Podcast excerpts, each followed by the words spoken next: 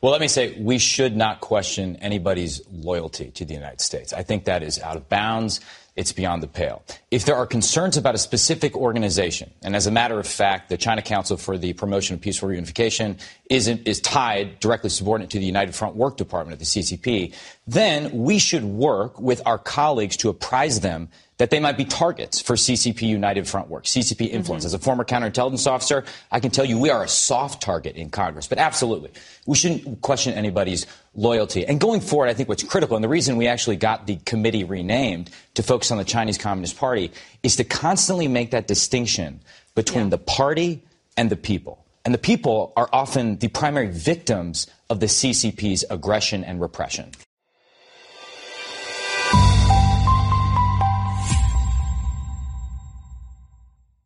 Tonight, NBC News learning the Department of Energy has concluded COVID 19 likely came from a lab leak in China. According to two sources with direct knowledge, key lawmakers on the House and Senate Intelligence Committees were recently briefed by top intelligence officials on a classified report, which cited new information leading the Energy Department to back the theory with low confidence, symbolic of a larger divide within the intelligence community on how the virus started with agencies differing on whether the novel coronavirus may have leaked from a laboratory or through natural transmission.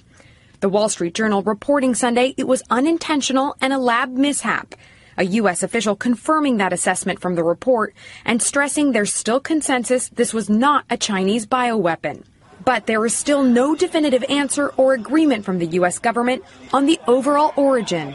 Some elements of the intelligence community have reached conclusions on one side, some on the other. A number of them have said they just don't have enough information to be sure.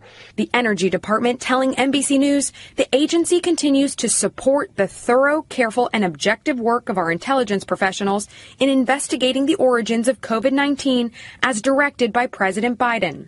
The GOP led House Oversight Committee, confirming the Office of the Director of National Intelligence, provided classified information to the panel earlier this month as lawmakers seek more answers. I think we need to do extensive hearings. I hope our Democratic colleagues in the Congress can support that. And Monica joins me now from the White House. Monica, has China said anything about this latest report? Well, the Chinese government has not responded to this latest intelligence, but has long denied the pandemic ever started from a leak in one of its laboratories.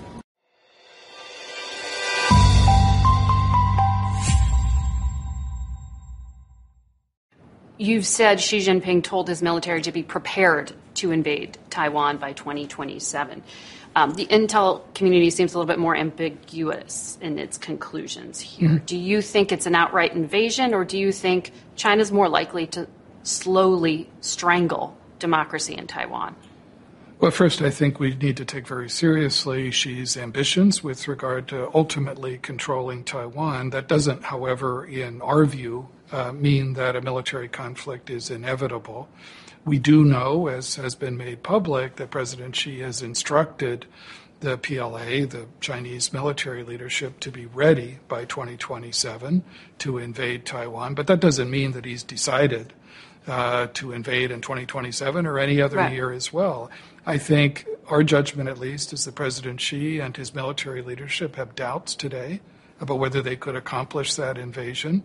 I think as they've looked at Putin's experience in Ukraine, that's probably reinforced some of those doubts as well. So all I would say is that I think the the risks of you know a, a potential use of force probably mm-hmm. grow the further into this decade you get and, and beyond it into the following decade as well. So that's something obviously that we watch very very carefully.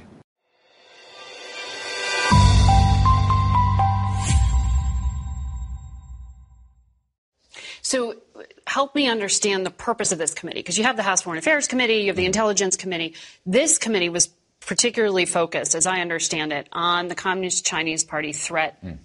including here in the U.S. So, what is the extent of the activities here in the U.S.? I know you, uh, Congressman Gallagher, have been looking at police stations, mm-hmm. Chinese police stations on U.S. soil. Well, I think the Chinese spy balloon incident uh, illustrates perfectly that this isn't just an over there problem. This isn't just a matter of some obscure territorial claim in the East China Sea. This is a right here at home problem. This is a threat to our sovereignty. So, yesterday, uh, I went with uh, a, a, committee member, Democrat Richie Torres, to the site of one of these CCP police stations in the heart of New York being used to harass and surveil Chinese dissidents. We then met with a group of Chinese students on American campuses that have been subject to harassment and in some cases physical assault. So we may call this a strategic competition, but it's not a tennis match. This is about what type of world we want to live in. Do we want to live in Xinjiang light or do we want to live in the free world where we're free from fear, free to speak our minds and free to choose our own future? Xinjiang, you're referring to where there are concentration camps for Muslim minorities in China.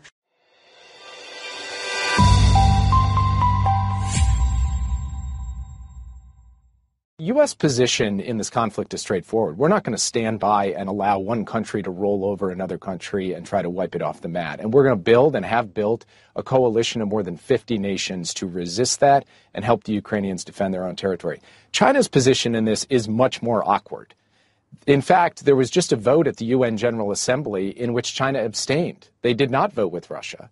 Uh, they were one of a number of countries that just tried to stand on the sidelines when China talks rhetorically about the war in Ukraine, they, they tie themselves into knots because they know that going all in with Russia in this war in Ukraine would alienate a substantial number of countries that they are working hard to maintain good relations with.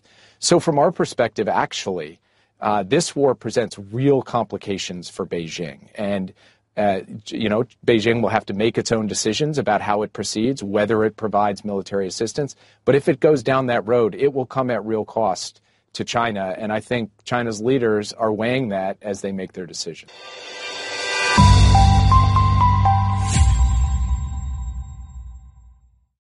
The president of Belarus, Alexander Lukashenko, is set to visit China this week. The visit by Russia's staunch ally has taken many by surprise, as it comes after Ukrainian President Volodymyr Zelensky said that he intends to meet Chinese President Xi Jinping. The visit was announced by the Chinese Foreign Ministry, which also said that it is being made on a personal invitation by the Chinese president. Now, multiple reasons are being cited behind the visit. As per the ministry, the visit is taking place as both sides seek to enhance bilateral ties and to find a common ground over Russia's year-long war in Ukraine. The visit is also seen as a result of meeting between presidents of both of the nations last year, where they reportedly proclaimed an all-weather comprehensive strategic partnership. On the other hand, Lukashenko's office said that his visit is a chance for both nations to find solutions to acute challenges in the modern international environment. Meanwhile, the Minsk Dialogue Council on International Relations said that Lukashenko is mainly interested in securing more business and investment agreements from China. It also said that under the Western sanctions, as a result of supporting Russia, Beijing's significance for Minsk has grown even more. Whatever may be the reason behind the visit, it has raised questions over China's position on the war, which until now has refused to condemn Russian invasion. The U.S. has already accused China of planning to supply weapons to Russia, but Beijing has refuted these claims and has portrayed itself as a peacemaker. It also presented a 12-point peace plan in the United Nations, which was met with mixed reactions from the West. But Belarus has clearly sided with Russia since the beginning of the war. It even provided training ground and launch pad for Moscow's forces to attack Ukraine. Till now, Belarus has not sent its troops to participate in the war, but the joint drills between the two nations always remain a source of concern. Lukashenko's three-day visit will be carefully analyzed by Kiev and its Western allies. The thing which remains to be seen is whether it results in cooperation in military affairs and technology, which in turn could have ramifications in the war.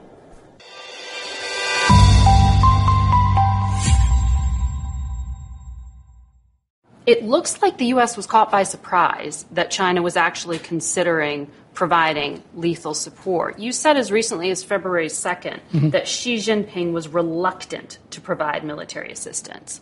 What changed? Well, I mean, I think this is something we watch very carefully. And I think, you know, the Chinese weigh very carefully this issue. And we've certainly made very clear the seriousness of the consequences for our relationship, and I think for China's relationship with our European allies as well. Sanctions. This is an issue that we watch very, very carefully. You know, and as Secretary Blinken has said publicly, you know, we have begun to see, uh, we have begun to collect intelligence suggesting that China is considering the provision of lethal equipment. That's not to suggest that they've made a definitive conclusion about this, that they're actually begun to provide lethal equipment, but it's obviously something that we take very seriously and watch very carefully. Secretary Blinken said that the U.S. had picked up information over the last couple of months. Mm-hmm.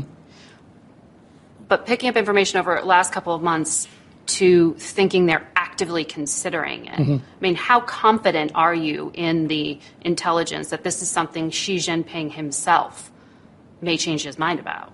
Well, we're confident that the Chinese leadership is considering the provision of lethal equipment. We also don't see that a final decision has been made yet, and we don't see evidence of actual shipments of lethal equipment. Uh, and that's why I think Secretary Blinken and the President have thought it important to make very clear what the consequences of that would be as to well. deter it. Yeah, to deter it, because it would be a very risky and unwise bet. So, why would Beijing risk a tailspin in its relationship with the United States and with Europe by crossing this line? It's a good question, and that's why I hope very much that they don't. Because it doesn't necessarily seem in his best economic interest, certainly, if sanctions are the consequence. Do you think that Beijing benefits from having the West distracted and involved in a prolonged conflict in Europe? I That, mean, that's the aim. It's conceivable, but I, I think there's no foreign leader who's watched more carefully Vladimir Putin's experience in Ukraine, the evolution of the war, than Xi Jinping has. And I think in many ways he's been unsettled and sobered by what he's seen. I think he was surprised by the very poor military performance of the Russians. I think surprised also by the degree of Western solidarity in support of Ukraine. In other words, the willingness of not just the United States, but our European allies as well to absorb a certain amount of economic cost mm-hmm. in the interest of inflicting greater economic damage on Russia over time. So all of that, I think, has sobered Xi Jinping to some extent. Do you think the policy decision of public, publicly embarrassing the Chinese by saying, we know what you're thinking, um, why do you think that that will make a difference in Xi Jinping's calculation? I don't think it's a question of embarrassing anybody. It's just a question of being very clear and direct about the seriousness of our concerns Publicly. as well, publicly as well, and privately, because that's a message that's been delivered, you know, on a number of occasions before this. What are the consequences um, for the conflict in Ukraine if this does happen? What does more ammunition and more weapons mean? Does this is it a game changer?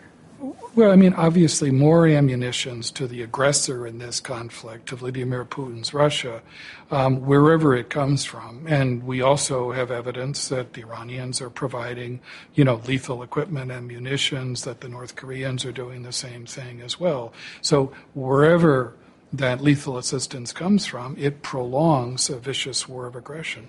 German press is reporting China's considering kamikaze drones, replacement parts for jets, other weaponry.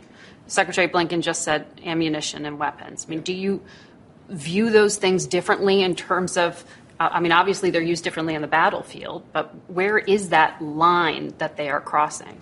I mean, I can't comment on the specifics of what was reported in the German media as well. All I can say is, you know, we remain seriously concerned should China provide lethal equipment to Russia. As I said, we don't uh, have evidence of a final decision to do that today. We don't have evidence that there's actually been a transfer. And so all we're trying to emphasize is the importance of not doing that.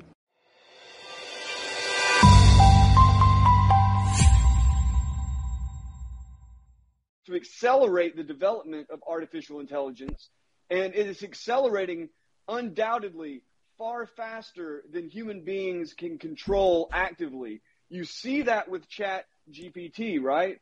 The reason that you in the early days had conservatives lauding ChatGPT as this, this broad and balanced tool that could perhaps uh, overcome the, the ideological biases of Wikipedia or Google is because as an artificial intelligence, as a neural network, ChatGPT was digging into a huge corpus of human language and coming back with balanced views. It was coming back with a sort of statistical average. But that statistical average included a lot of conservative viewpoints, right? So it's balancing it. Knowing that and trying to align that AI with their own values, the, the San Francisco libs that mostly run OpenAI put their thumbs on the scale and they aligned it with their values. They turned it woke. So a lot of people are talking about this now. What happens if you have all of these different institutions incorporating artificial intelligence that determines information flow, that determines educational content, that determines even uh, corporate content, right? Like corporate output or news output. What happens when you have an AI system or AI systems like that that are all woke, that are all basically lobotomized liberals? And that's what you see with ChatGPT now. The thing is that is that's in no way going to be the, the last word on artificial intelligence. You have groups like Gab that are producing their own natural language processing AIs, right? Their own large language models. They hope to use it to create a sort of theocratic or Christian uh, AI system so that you get instruction, theological and biblical uh, instruction from AI so that AI is now the mediator between you and sacred texts. You have Baidu that is producing their own large language model that will surely reflect Chinese communist values. You have Lambda or Bard from Google that will reflect surely the same sorts of biases at Google, whatever they may be, surely left leaning. And so what you end up with, Steve, is an AI war, right? An AI arms race. And so that will inevitably drive the, the increasing complexity and sophistication of these systems. It will it more and more so normalize the integration of those systems into our society because our society has largely become a digital prison. And people, you know, it's been described by many, you're going to have this sort of polytheistic uh, set of, of, of, competing theocracies, right? You're going to have the, the lefty woke digital theocracy. You're going to have the Christian national right wing digital theocracy. You're going to have the communist digital theocracy. You're going to have just the generic corporate sort of digital theocracy to the extent that money becomes the, the sort of highest value in the system. And to me, you know, I understand the, the desire to jump in to, to the fray and to take hold of these tools. It, it makes sense to me. But Steve, what I see is just more and more normalization of this human AI symbiosis, this human AI relationship, coupled with an out of control advancement of the technology itself. And that goes from everything from the cultural aspect to the political aspect to the military aspect. And even as Yudkowsky and Musk and Bostrom and Thiel all talk about, a sort of existential aspect in which the, the technology itself could be used or could just go out of control and actually start damaging people in and of it, its own accord.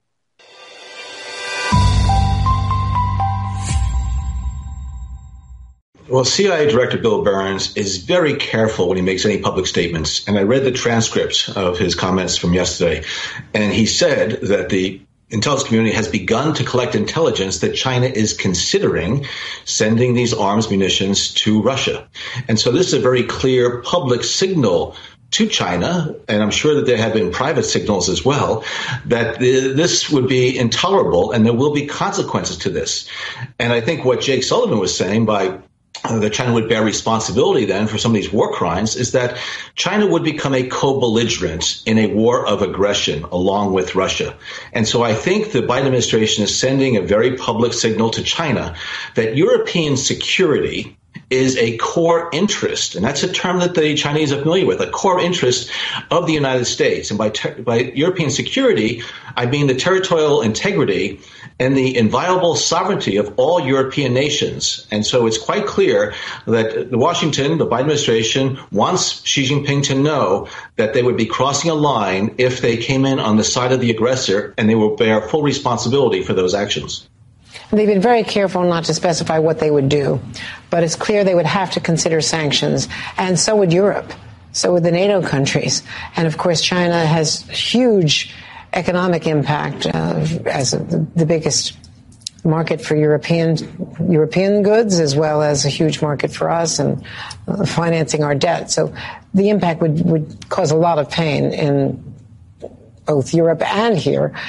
Do you think that China is really changing its policy, that this is at the, the level, the presidential level, um, in terms of its engagement with Russia? Well, again, based on what um, senior U.S. officials have said, I think the Chinese are actively considering it.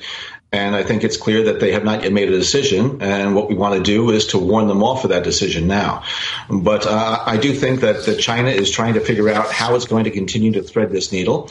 Uh, they they feel that there's a special relationship with Russia and with Putin that they're trying to support. But as you point out, there would be global ramifications if they decided to support Russia with lethal arms, not just in terms of sanctions that would come from the United States and Europe, but also, as Jake Sullivan said, it would alienate a large part of the countries around the globe because now China would be, again, a co-belligerent working with Russia with this brutal and ruthless aggression against a sovereign country. And what signal does that send to others who are concerned that Russia and or China might do the same to them one day?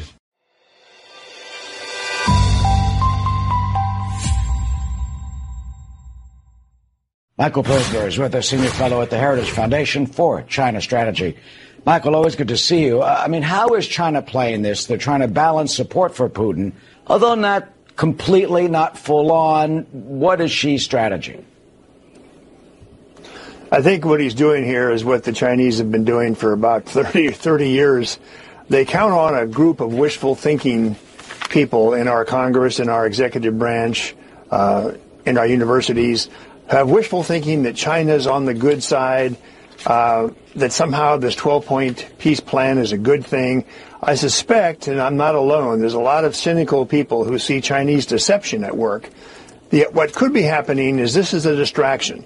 The peace plan is not really a peace plan at all. Uh, it's quite pro-Russian, um, and it may, may, be the cover for a very significant arms sale that would include drones, uh, armed drones that explode over targets in Ukraine, uh, as well as artillery. And this, what this would do, Eric, is help Putin win his offensive in April, May, June of this year. So obviously the Biden administration doesn't want this, but they have not yet warned China exactly what will your punishment be if you start sending lethal weapons to the to, to, to the Russians. I hope they do that before it's too late. What should they say, and what would it mean if indeed China does send lethal weapons, such as drones that can explode uh, and kill Ukrainians? Well, the Chinese could change the balance of power. They could give the Russians a second chance to really assault uh, Ukraine uh, deeply, even to Kiev itself. Um, we don't want that, but the problem is if you just talk about it and say, please don't do this, which is what President Biden's team has done so far, the Chinese don't really know the consequences of doing it. I would suggest, for example, closing the American embassy in Beijing. It's 2,500 staff. It's our largest embassy in the world banning, with congressional support, banning all new investment in Chinese uh, technology companies or other parts of China. Extremely serious measures need to be pointed out to the Chinese. Also on Taiwan, that's their most sensitive nerve, Eric. We've just increased, or going to increase the number of American trainers there yet, but we've never sent combat troops or command planners to Taiwan. We could do that. If China thinks, oh my God, we helped the Russians in Ukraine, we begin to turn Taiwan into a bastion, that could make Xi Jinping think twice and not do it. I agree with Zelensky, by the way. You saw yesterday Zelensky said he wants the Chinese to come to Kiev. He's welcoming some sort of Chinese role, but he's calling them, if you want to be neutral and have a peace agreement, you need to come to Kiev as well. I think Zelensky's right on track. Is, is he calling the uh, calling Xi's bluff by doing that? Yes, very much. Obviously, when Xi Jinping goes to Moscow to see his ally Putin, that's the time for America, mm. for other countries to say, look, it's only a few hundred miles to go to Kiev. Then you can be the great peacemaker that the friends of China all think, you know, will happen. Obviously, Xi Jinping will not do it, but it'll put him on the spot. Uh, yeah, as you said, the friends think, but uh, those who are more realistic see China's real intent.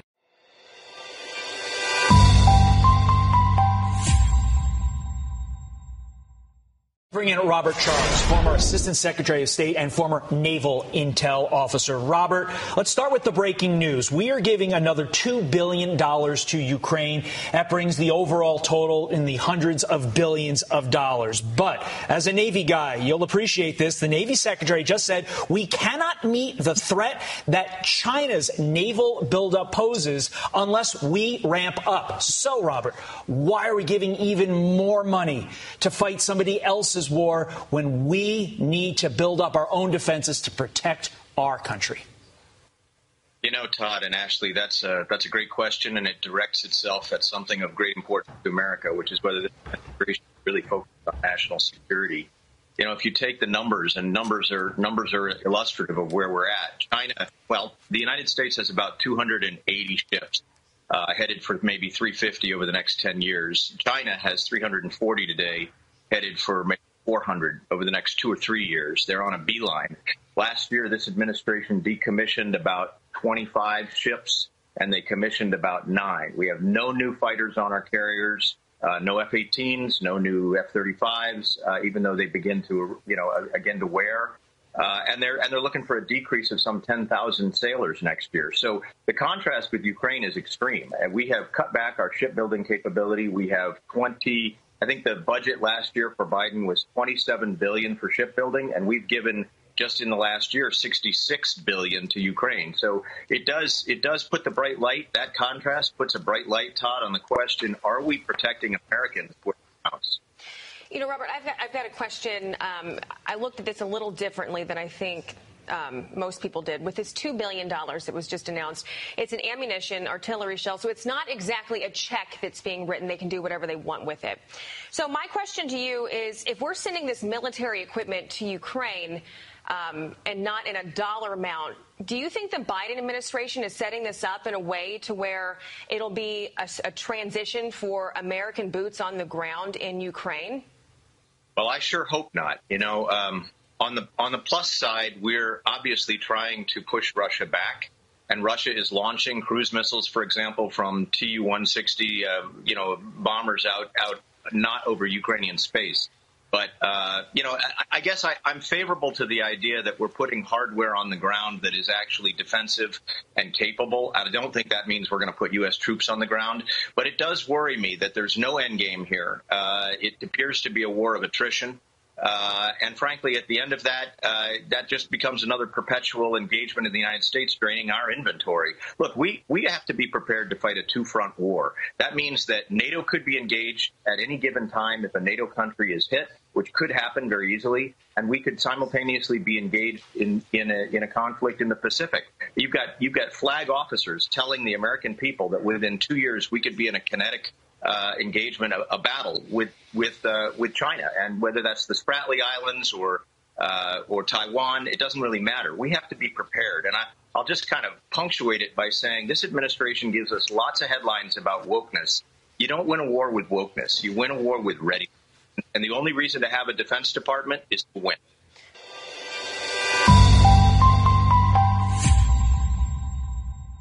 Sir, mm-hmm. why has there been no discussion? 哎呦，哎呦，哎呦，哎呦，哎呦！尊敬的战友们好啊！尊敬的战友们好！尊敬的战友们好！今天三月一号，这个昨天晚上我要睡觉的时候，我问了一下，哎，我说墨镜，明天几号啊？他说三月一号啊。我说怎么会三月一号呢？不是早上二十八号吗？他说刚刚的啊，这个月没有啊，二十九号、三十号少过两天啊。这个刚刚啊，刚刚刚刚刚刚刚刚，这个发生很多大事啊，啊，很多大事啊，兄弟姐妹们，尊敬的战友们好啊！三月一号啊，大事大事啊！我这刚上去冲了个凉啊，冲了一下子，赶快然后下来。哎，我老不是我俩觉得，你这整的我好像是很小的，就剩一大脑袋在这儿了。你是不是可以往下一点啊？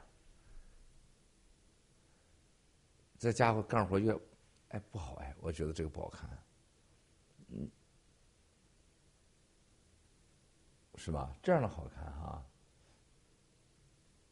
哎，就这，为啥昨天飞飞的那就不聚焦呢？你看看跟那个小三儿他俩，是吧？这个这个感觉好是吧？但是你看我这是新衣服，你弄的这块这褶子，你看，这全新的呀。你好好的，咱拍出来哈，这够厉害的啊。但也不行，我不想露底下那块儿。声音怎么样，兄弟姐妹们？声音怎么样？声音怎么样？华冕怎么样？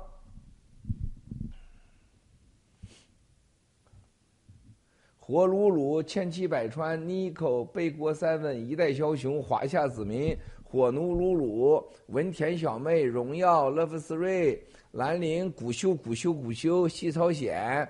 墨尔本雅典娜农场知不道，crazy，呃呃，德农冲惩呃惩贼冲锋队，火奴鲁鲁，十月阿牛小哥，Siri 小五，自由民主，小李飞船，微针不破零零七，文归来，Grace T 加米房，麻雀，James 零零六六，我改名字了，阿牛小哥，Julia Lee Six，Apropos。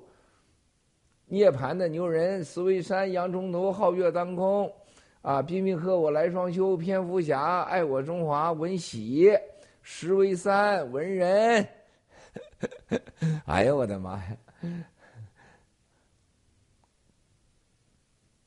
对了，很多战友问我为什么后脑勺黑，我也不知道啊，我给大家展示一下，大家能看到吗？后脑勺了吗？看到了吗，墨镜？照着了吗？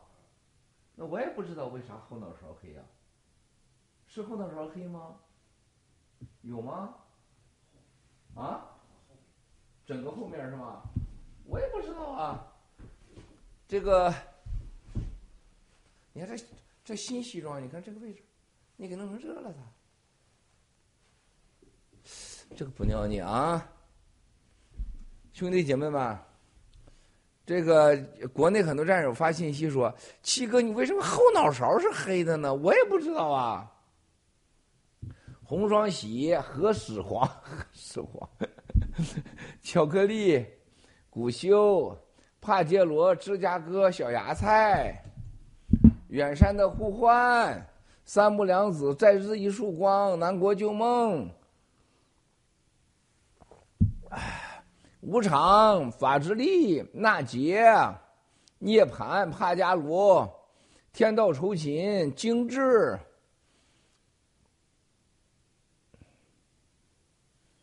南国先生，跟着郭叔学英文，自由飞翔，胡粉、土匪中南坑、瑞安、小访客、老皮匠、老皮匠，那年夏天，马诺基诺比利、自由风、路易灭共。妙福德五月花农场，五月花农场，妙福德擀面杖，人人灭共。哇塞，好厉害呀！啊，兄弟姐妹们，兄弟姐妹们，兄弟姐妹们，兄弟姐妹们，这是咋反了呀？哎转过来了，他会转圈哎，这叫。叫兔不是兔蹬鹰，是鹰蹬兔啊！哎，你还你还发现反了？哎呦，哎呦，哎呦，你长大了，哎呦，不容易啊！好，兄弟姐妹们啊，三月一号，三月一号啊，你给我拿个眼镜这光照的我受不了。今天啊，咱们先先来这个这个这个这个谈，今天由顽童哈雷二狗咖啡岛整理的。三月一号大直播战友问题汇总。嗯，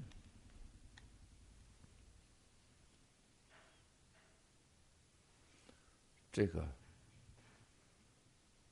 我看，这有点黑，这个好一点。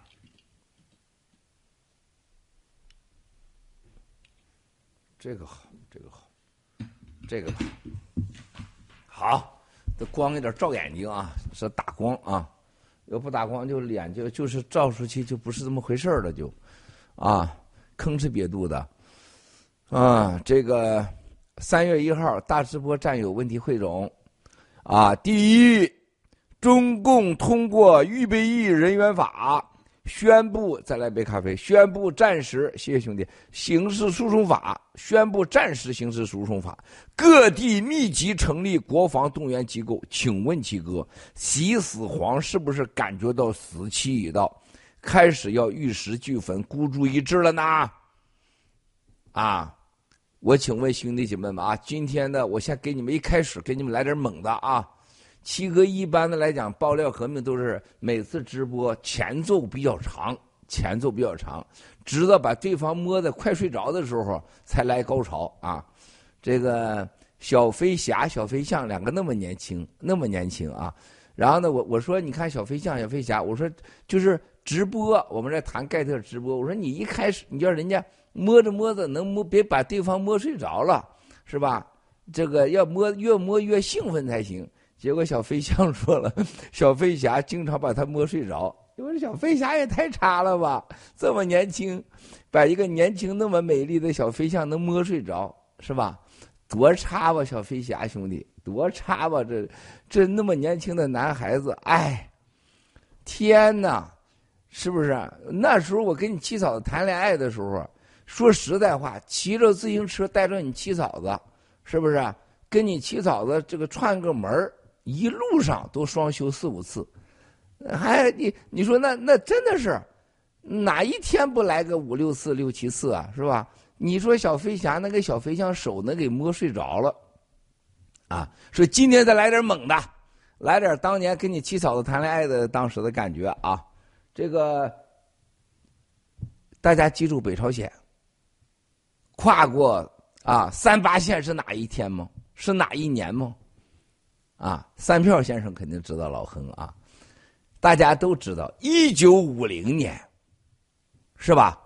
五月份，大概五月份啊，南这这个南北朝这个美国和朝鲜战争，最后中共国啊，所谓警告警告警告，最后十月份，十月十九号还是十月十五号，我我忘了，跨过啊鸭绿江，啊。那一刻几乎改变了世界的命运，啊，每一场战争都可以改变世界命运，只是被改变的你不知道而已。而且战争是没有如果可能，假设，啊，那么今天我可以告诉大家，共产党在过去的二十四小时已经跨过了中俄战争的三把线。也就是共产党已经直接参与了俄乌战争，已经正式的派中共的所谓火箭部队啊全面跨过啊，用火车、飞机带着火火箭战略部队，已经正式开始部署。记住今天的日子。二零二三年运二月后的第一天，三月一号，共产党火箭部队正式跨过中俄边境，开始战略部署。战略部队啊，火箭部队怎么来的啊？大家记住，火箭部队成立于一九五六年。是当年的钱学森，啊，也是美国培养出来的啊。回到中共国以后，开始搞的火箭部队叫导弹部队，第一第一人称就叫火火箭部队，后来叫二炮，啊，然后呢，十八这所谓的十八大习死皇上来以后，又改成火箭部队。火箭部队就是导弹部队，然后现在有太空中组成的所谓天空六地一体化的导弹部队。啊，记住啊，导弹部队现在下属就包含了吸死球，包括了氢气，包括了气球。啊，原来啊，李作成秘密访俄，我得到情报以后，我以为是陆军先上，啊，我没想到啊，啊，竟然是火箭军先上。西方所有的情报机构走着看，啊，他们又一次的彻底的失败。所以今天的主题是什么？后中共化的世界将走向何方？简单的说，今天一开始七哥就不搞前奏了啊，就不把你们摸的都摸睡着了，是吧？长直播长达两小时，都把你们摸睡着了，是吧？像小飞侠摸小飞象一样，能把小飞象给摸睡着，是吧？我就直接跟你们撂真货，是吧？直接就开始啊。后中共化的时代，这个世界一定不会是纯粹的资本主义时代，也更不可能存在共产主义。俄罗斯将被解体，中共国将不再不复存在，共产主义在全球啊将被列为恐怖主义，啊，东西方的文明将彻底的改变。从东西方的文明将变成地球的全面的，也就是海洋文明和陆地文明和东西方文明坚持几千年的，包括耕地族和所谓的啊这个战斗族、马上族，彻底改变为人类上数字化时代、区块链时代、AI 的时代，人类开始。探讨太空、银河系、太空，真正的全球一体化将从这个时候开始。宗教将和 AI、生物科技啊，将成为一个精神和物理的研究的一个大结合，也就是人类开始探索生命的真正的起源。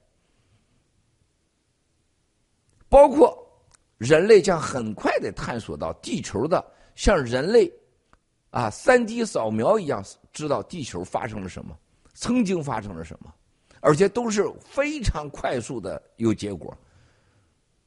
人们将真正的知道，啊，为什么在中东的沙漠下面有这么多石油和天然气？为什么在印度尼西亚有这么多的镍矿？还有七哥出生的地方，东北吉林省磐石县红旗岭镇，啊，赵家沟那个地方，红旗岭镇有这么多镍矿。啊，为什么俄罗斯有这么多气？啊，丹麦、挪威有这么多气，而非洲如此之贫瘠，却长出这么多好的大自然。因为地球中还有个球，还有个球，啊，真的不是吸死球啊，这是球的年代，啊，一个镍球，一个铁球，还有一个什么，跟上天之间的平衡之球，啊，上帝啊，上天万福万神在人类上还有球，不但如此，探索地球的过去。我们更加知道地球和月球和银河系和宇宙的关系，然后我们人类就更加知道为什么有啊 DNA，是吧？我们要知道 DNA 是怎么回事我们就知道为什么现在人类造出 mRNA，为什么 RNA 又加一 M。还有一个人类寿命将有大幅的提升啊，人的寿命在提升，就未来真的是大家只要但凡有一点物质基础，有一点常识，啊，人类可以活到三百岁，那是没有任何问题的。现在世界的基因、干细胞、生物科技，把很多过去的常年人类积累的病啊，都会像吃青，就像吃青蒿素、青蒿糊脂，大家发现的奇迹一样，瞬间即没。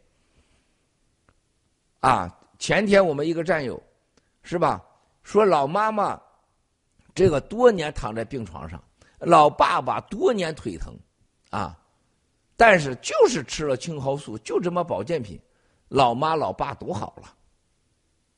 当然，他们是在四川那个潮湿的天气的地方，啊，更加有效。这都是一个环境和饮食造成的疾病，啊。而且母亲的背上的好多长的那个黑的那个疙瘩，就是肺部背那个疙瘩啊！我专门问了科学家，科学家说那是因为身体里边的这个疾病啊导致的后背长出那疙瘩，再发展就是癌症了，那些疙瘩全部消失。啊，我不是卖青蒿素的，战友也不是卖青蒿素的，是吧？是屠呦呦伟大的屠呦呦女士发明的，啊。那么这样的药就会层出不穷，人类会从大自然中找出更多对人类啊治疗传统疾病的药。从这个科技 AI 会让人们知道更多你想知道的。哦，天哪！包括我打喷嚏啊，未来也能治好敏感。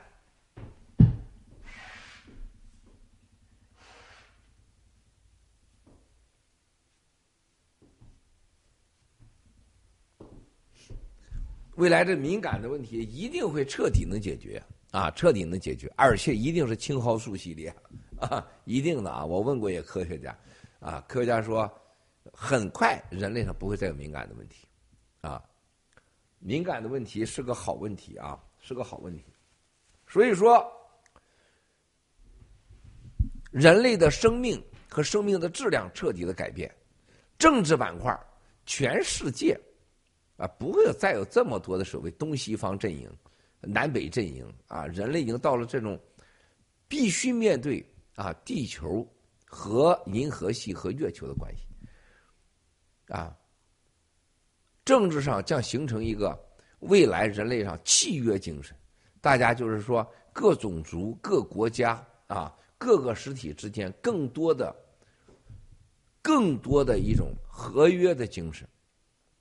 人类绝大多数的生产力都会用在探索太空和地球之外的文明和人类的疾病和让人过得更加愉悦，和把人类坐等了这几千年、几万年的这种地球上的所谓环境污染的问题啊，都要恢复解决。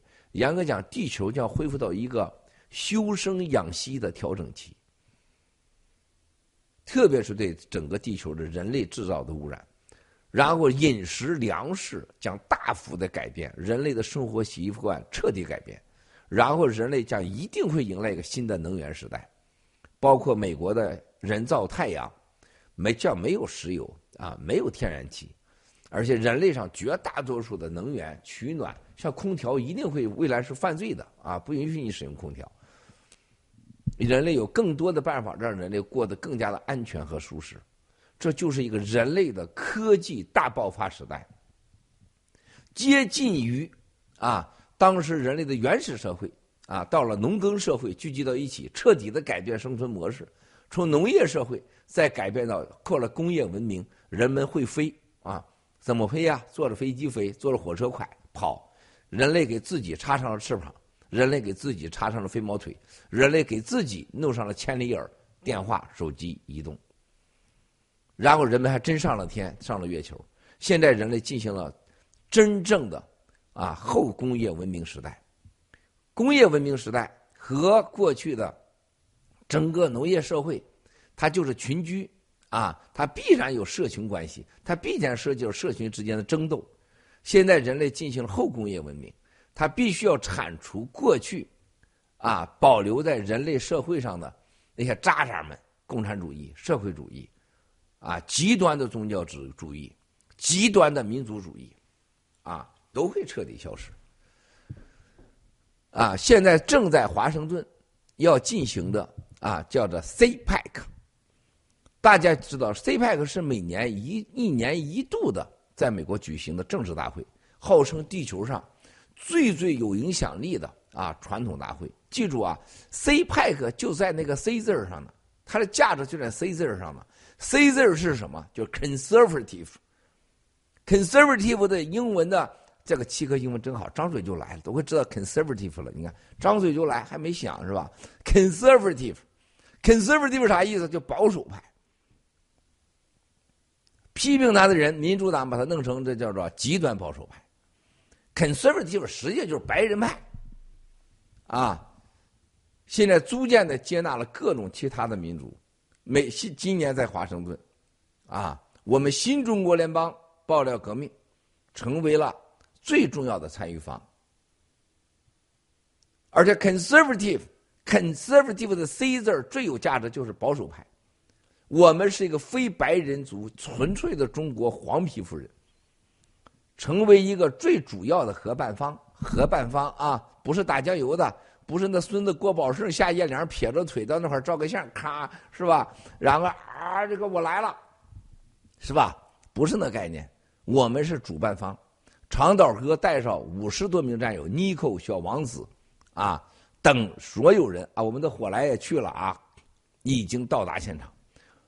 应该是单个参展机构，我们应该是摊位最重要的。一进大门，四个摊位啊，四个摊位。哎，是仨是四个，我忘了，好像不是仨就是四个啊。然后楼上还有两个，两层，而且我们是人家主办方给了我们很多的啊礼遇。为什么这个要说这个问题呢？在过去的啊，它是一九七三年开始的，conserve 啊 meeting，conservative 的 meeting。到今天多少年了，是吧？几十年了，从来没有中国人上上去是呃演演讲过、参加过。啊，conservative 大会这回谈最重要是什么呢？是吧，兄弟姐妹们？赵美心，美国，你想想，美国国家安全委员会的长期的成员之一叫赵美心呐。赵美心说明了什么呀？全世界都在探讨中国人和中国共产党对世界的威胁。那 conservative 大会是对待欧洲白人世界最有影响的传统大会。现在又刚刚的又是大家面对了俄罗斯、乌克兰、俄乌战争，中国要参与俄乌战争，中国一参与。就等于中俄之间要挑战全人类，那中国人民就是牺牲品。除了派到前线的，像当年北朝鲜战争的八十万国民党的所谓叛军，那都是咱们的同胞啊，被弄死在北朝鲜之外。那现在中国的多少儿女都要送到前线当炮灰去，然后中国人跟全世界拉仇恨，中国人能承受得了吗？然后在这个时候。在美国，人家抓到了赵美心，是华人参政最高人之一，就人家叫做美国近年来三个最有影响力的华人。赵美心已经成为特务了。那你想想，你知道现在全美国 FBI 国土安全部、司法部未来对所有在美国研究机构、所有在美国的学生。那是多大的威胁！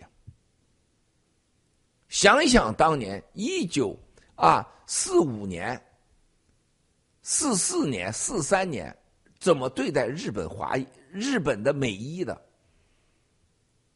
是吧？所以这个 CPEC 上，如果只有一个声音说赵美心是中国人，是中国的特务，没有长岛哥带着五十几个新中国联邦人。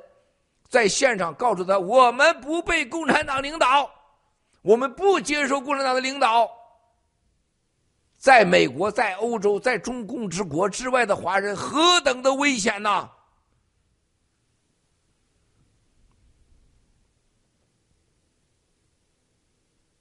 后中国化的时代，不应该不应该把所任何一个我们的战友和我们的同胞，啊，让共产党带入地狱去，对吧，兄弟姐妹们？这是个基本的常识嘛。所以说。在后中共的时代，最关键的问题，不要让中共把我们的同胞、把我们的同胞的家人带走。啊，所以新中国联邦人有着神圣的使命。啊，昨天飞飞秀当中啊，讲述了七哥的健身、自律、戒律和信用。和坚持和奋斗，我希望这些精神，啊，都能成为中国人在海外的形象代表。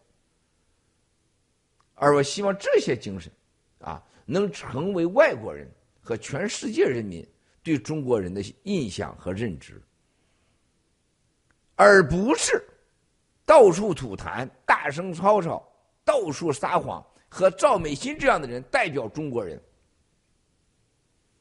中国人绝对不是世界人民的威胁。中国中华民族几千年来唯一个在世界上说没有侵略过任何国家、任何民族的。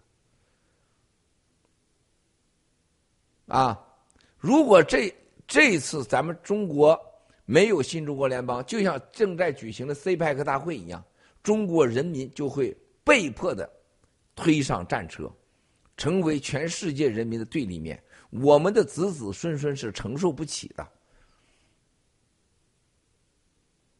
啊，所以新中国联邦人就后中共化的世界走向何方，一定是没有中共化，没有中共化的人类不应该包含中国人，不能成为一个没有中国人的时代，那是不可能的，因此。新中国联邦人必须全力奋斗。新中国联邦人要珍惜每一分每一秒。上天给了我们一个没有打苗的这个再次生命的机会，就是等于给了我们责任，给了我们使命。新中国联邦人更重要的要坚持微针不破。一切都是灭共，不灭共什么都扯的事什么 G Club、G Fashion、G Music，什么喜联储 A 幺零，啊，我可以告诉大家，没有消灭共产党，那一切都是零。消灭了共产党，那些东西会比你想象的无限巨大。很多人用这一个所谓的市场金融工具来衡量这些，那是无知的。短视的，啊，所以说兄弟姐妹们，我们务必要珍惜。当我知道共产党再次跨过啊中苏大桥，现在叫中俄大桥，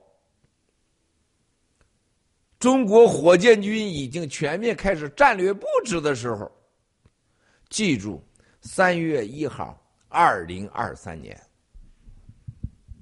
啊，你才会真正的看到爆料革命新中国联邦在世界人类的文明起到的关键作用。西四黄同志不这么干，咱很难灭共啊！在美国，你美灭共，赵美心这样的人到现在才才才查出来。那你想想，在美国的司法渗透。法院渗透，律师事务所的渗透，国会山的渗透，那是你想象的说查就查出来的？你以为那像中国大陆的派出所查嫖娼呢，到那儿就抓吗？难着呢！不要指望美国和欧洲能灭共，你只要指望他不支持共产党，这就是帮了我们大忙了。我们体制内的战友。啊，能促成习死黄，啊，能跟着他一起把火箭军带到俄罗斯俄乌战场，那才是真正的灭共的真正的行动。这个全世界只要不凝聚起来，全人类只要不放下自私，放下对共产党的恐惧和资本主义最大的弱项，被共产党已经市场武器化和武器化市场的威胁。以及在全世界各种国际联合组织内部的渗透和力量，以及在西方各国的渗透力量，不打破这个，啊，没有任何可能全世界联合起来对付共产党。让这个世界联合起来对付共产党的只有一招，让他们感受到威胁。现在西四皇已经做了，啊，第一个啊。第二，王岐山、马仔、田慧宇被起诉，并牵连到他曾任职过的几大银行。请问七哥，王孟江家还有哪些马仔在等待死亡的降临？你往前数，七哥的手指头数不完，我脚趾头也用不完。我告诉大家，啊，从二零一八年，海航王建被死，被杀。到二零一九年，陈峰全家被抓，海航，啊，这扑扑棱棱的走向死亡，啊，然后再到了这个这个董红，啊，田慧仪、田慧宁这些人啊，还有谁康点啊，是吧？孟建柱啊，王岐山呐，周亮啊，是吧？所有的这些人。你能想得到的，还有郭树清，中国人民郭树清是吧？王健马仔，那李一飞已经完蛋个球的了是吧？范一飞已经完了啊！我告诉大家，都会被抓，包括江志成，啊，包括姚庆，包括姚真真，啊，包括孟建柱的几个私生子女，包括孟建柱的他姐姐，他的几个外甥和外甥女都会被抓。甚至孟建柱的姐姐都会被抓。孟建柱他绝对不相信这事会发生，他以为这个许诺那个许诺啊，就像周永康一样，党内部决定，从必须坚持原则，刑不上大夫，啊，什么不行，刑不上大夫是吧？就是不抓常委嘛，啊，最后抓的时候不是跪在地上求饶吗？啊，都会被抓，我数不完啊。第三，白俄总统。卢卡申科二十八日访问北京，请问七哥，大小两个独裁者能有哪些勾兑？哎呀，卢卡申夫，你知道这个卢卡申科这个人啊，多次到中国来，啊，带着他的家人，那副德行你也都看得到，是吧？带着那，他就是个杀人的魔鬼，在海南有大量的地产和生意，啊。到中国来，实际上就干啥事儿？闹清楚中共国，你到底掺不掺和俄乌战争？你要掺和，我就跟着干；你不掺和，我就撤了。啊，你要掺和，怎么我要跟你干？我在中国，我家人利益怎么保证？啊，没啥啊。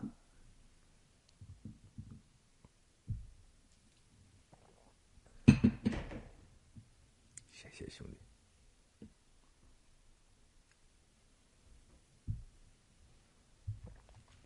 哎，你他算个屁呀，是吧？四七哥，您说过，无论中共是否支持俄罗斯，中共都将灭亡，经济崩溃，中共内部反抗剧增。请问七哥，灭共过程中还会出现哪些曲折？谢谢。共产党无非找吴增、单伟建，哈，海外的所谓的华人领袖。然后在潜伏在爆料革命当中，几个像戴剑锋、九指妖，报假案，提供假证据，啊，骚扰我们的 A 幺零，让人不买 G Club，是吧？然后呢，制造几个像菲菲啊浴火重生的这种故事，然后把某些战友家人进行威胁。真不行，搞个想尝试搞车祸、搞火灾，啊，他还能搞什么？对待我们新中国联邦来讲，我们现在就是全世界上最最重要的一股，也是最小的一股力量。但是我们就是那个筷子，撬动地球的筷子。美国、欧洲、俄罗斯、中共国就是那个球，我们就是那个筷子，就这个筷子，他们能对我们怎么样？啊，没有怎么样。唯一的事情，解决办法你就不要害怕。就那天菲菲从火里走出来，我最大的感触。我内心虽然很痛苦，我必须要镇静的、冷静的履行我作为爆料革命创始人的责任，是吧？让战友知情，让第二个我让菲菲的家人放心，啊，第三个我要照顾菲菲的身体，安抚她的情绪，然后了解事情的真相。啊，这都是我必须做到的，我尽其所能做到最好，啊，而不是在那块情绪化，是吧？这不是演戏，这是这是事关生命。但是菲菲一个女孩，她完全在那种情况下，没有任何失态，没有任何私人的要求，没有任何情绪化，而且上楼以后，大家去看一看，从她上楼。上楼之前，我最害怕就是那个哇一嗓子，没声音了，我手机断了，那是把我吓住了，啊，直到说他在楼下的时候，我心一下子就放下来了，啊，我给他弄热水，同时赶快保镖到现场了解案情，然后上了楼以后，热水准备好了，他进来安抚完，我录完像，同时让墨镜。架出直播，同时我让他马上稍加安慰，我让他去洗去洗一洗。他洗的时候，我开始给他煮面。啊，煮完煮面出来，啊，他这个洗洗的时候，洗他他洗之前啊，先给他老公视频，给他老公视频，让他老公放心，家人放心，然后去洗。洗完以后，啊，出来煮面，煮面完吃完面，我说你可以战斗吗？就是直播，没问题，非常坚定。你们就看到镜头前的菲菲，在那种情况下，我们没忘了战斗，直播就是战斗啊，啊，所以说恐惧有用吗？痛苦有用吗？唯一的办法，你就不要恐惧，就是战斗。哎呦我的妈！抱歉。对了，不管如何。啊共产党的内部斗争，啊，内部斗争都会极为的惨烈，啊，极为的惨烈。我们爆料革命战友在这个这些事儿上啊，都非常非常的，我们一定要记住啊，非常的重要的就是我们不要恐惧，没有什么了不起的。然后七哥，您在视频中提到短期内您的安保等等啊。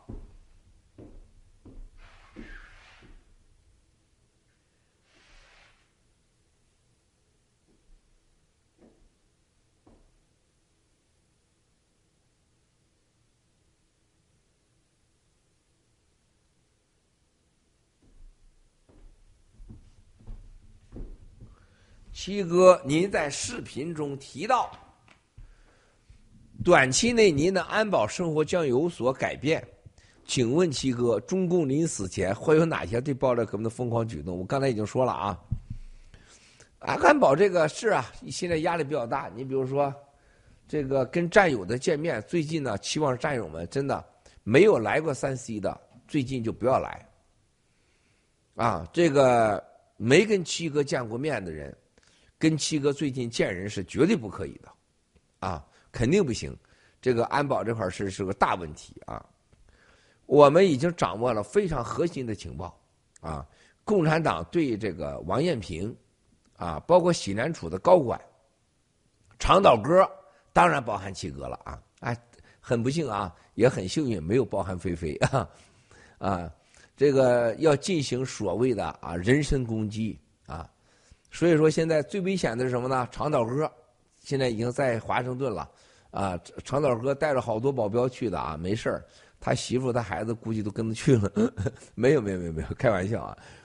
然后呢，长岛哥啊，艳萍啊，然后呢，洗联储的高管，然后和我啊。另外一个就是我们也掌握情况，在我们身边确实有共产党渗透的人啊，渗透的很深啊，很深。我们还没有指出来啊，没有指出来啊。我觉得。只要他不出手，我们就不想动手，我们永远不先动手。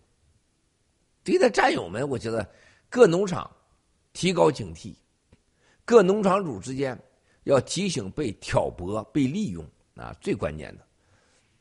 其他的，我觉得该干啥干啥，该支持该呵呵啊，啥事不往心里搁啊。第六，美众议院。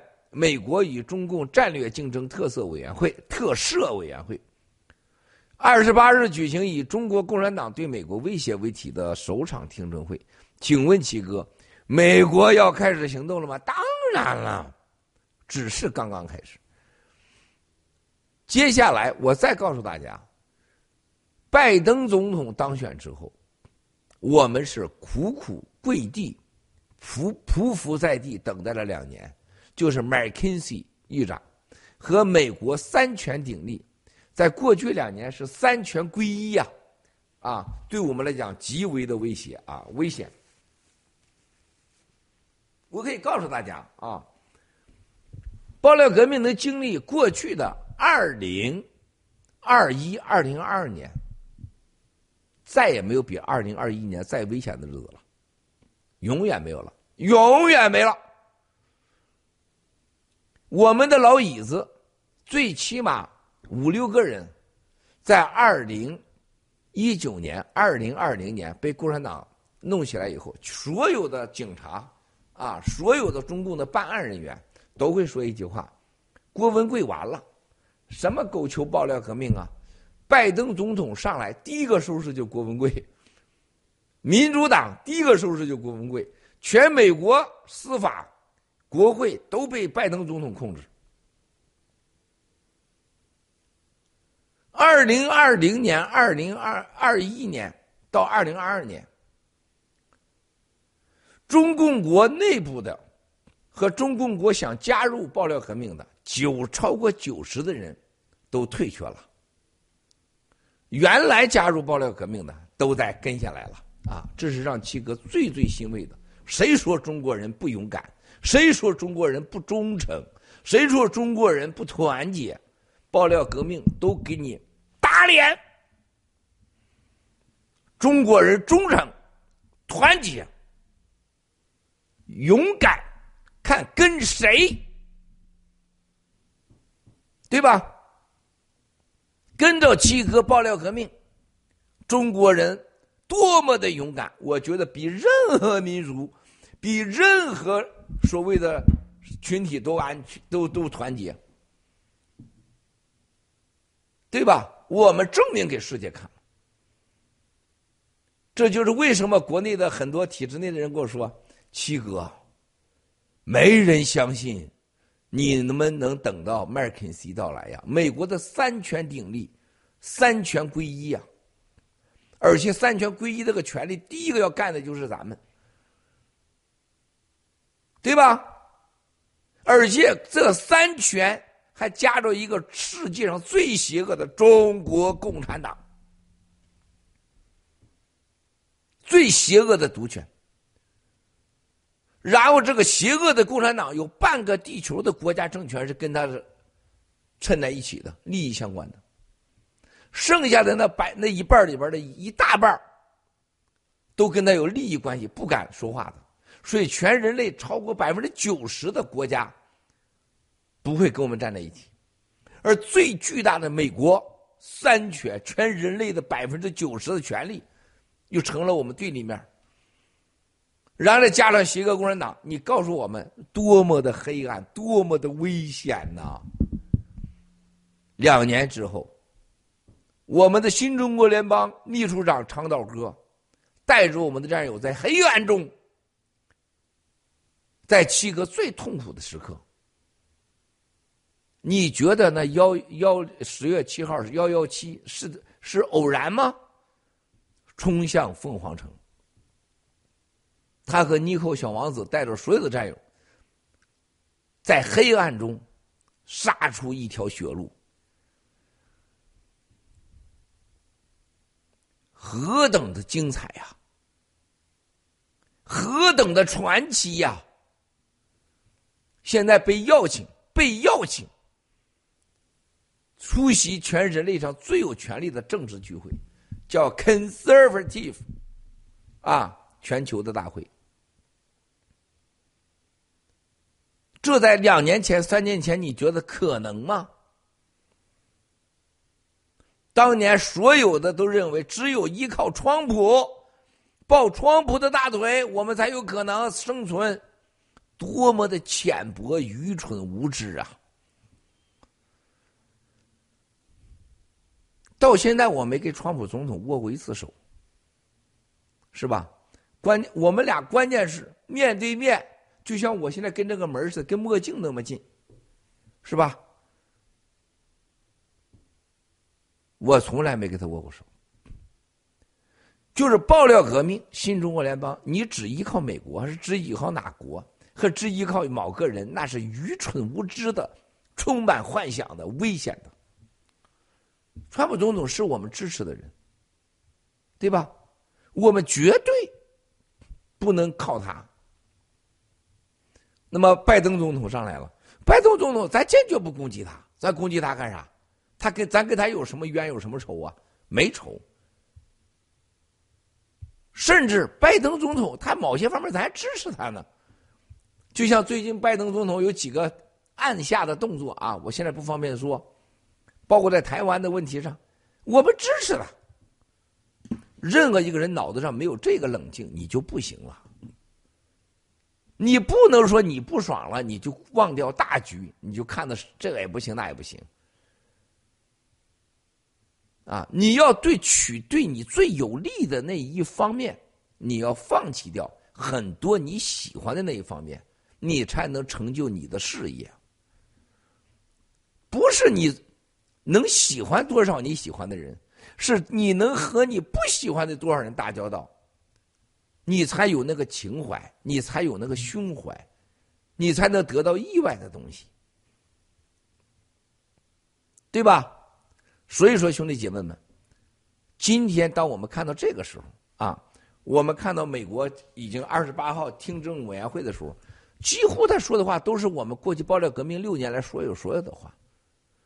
竞争委员会也好，共产党就问没有没有爆料革命，他不可能叫 CCP 中国共产党情报委员会。没有爆料革命，美国人绝对不知道中国人只有九千万共产党员，十那十几亿都不是共产党员。没有爆料革命，绝对不可能有人知道中国人还有一波人反对共产党。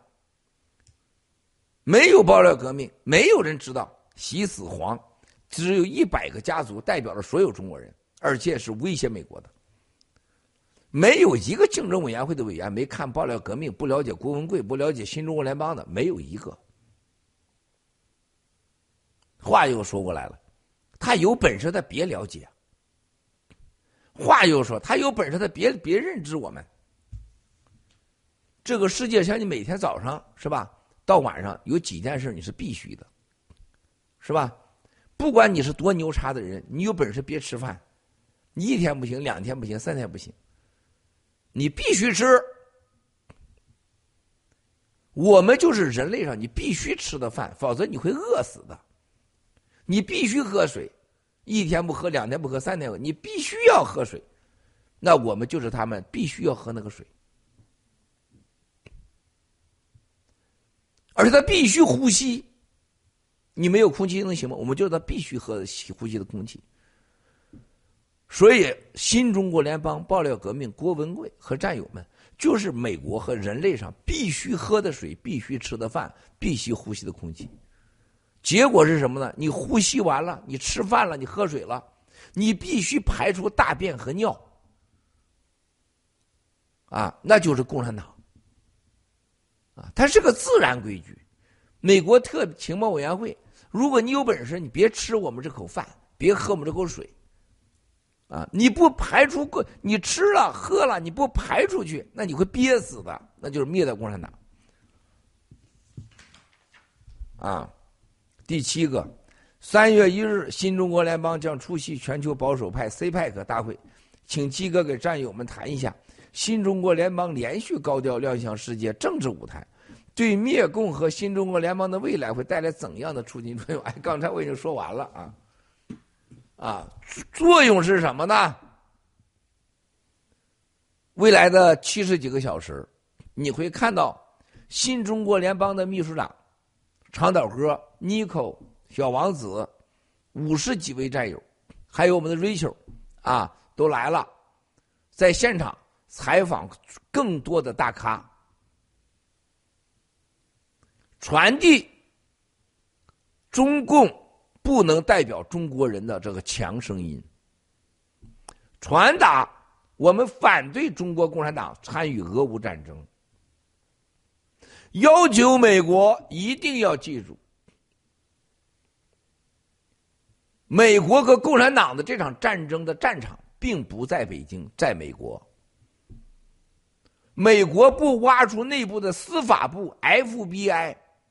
美国的法律师事务所、法院和共产党勾兑的黑金，没有一个美国人是安全的。我们要告诉美国人，我们不没有向你伸手要一分钱，我们不想要你任何帮助，只需一条：不要再支持奴役中国人民的共产党，那就是帮助我们了。我们不是让你救我们，而我们是救你美国。你们请看我们很多口号，啊，这回的口号主题就是：美国要想安全，请停止支持中共。新中国联邦人向你们要的唯一的支持，就是停止对中国的经济、科技、军事的支持，脱钩。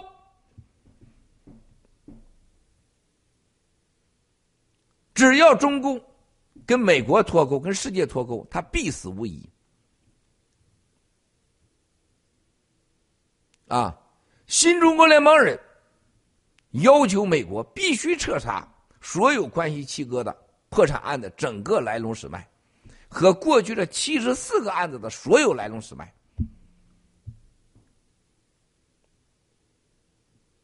对所有爆料革命战友的陷害和 GTV。和所有过去的所谓的案子调查的背后的动机和真相和过程，啊，不达目的绝不罢休。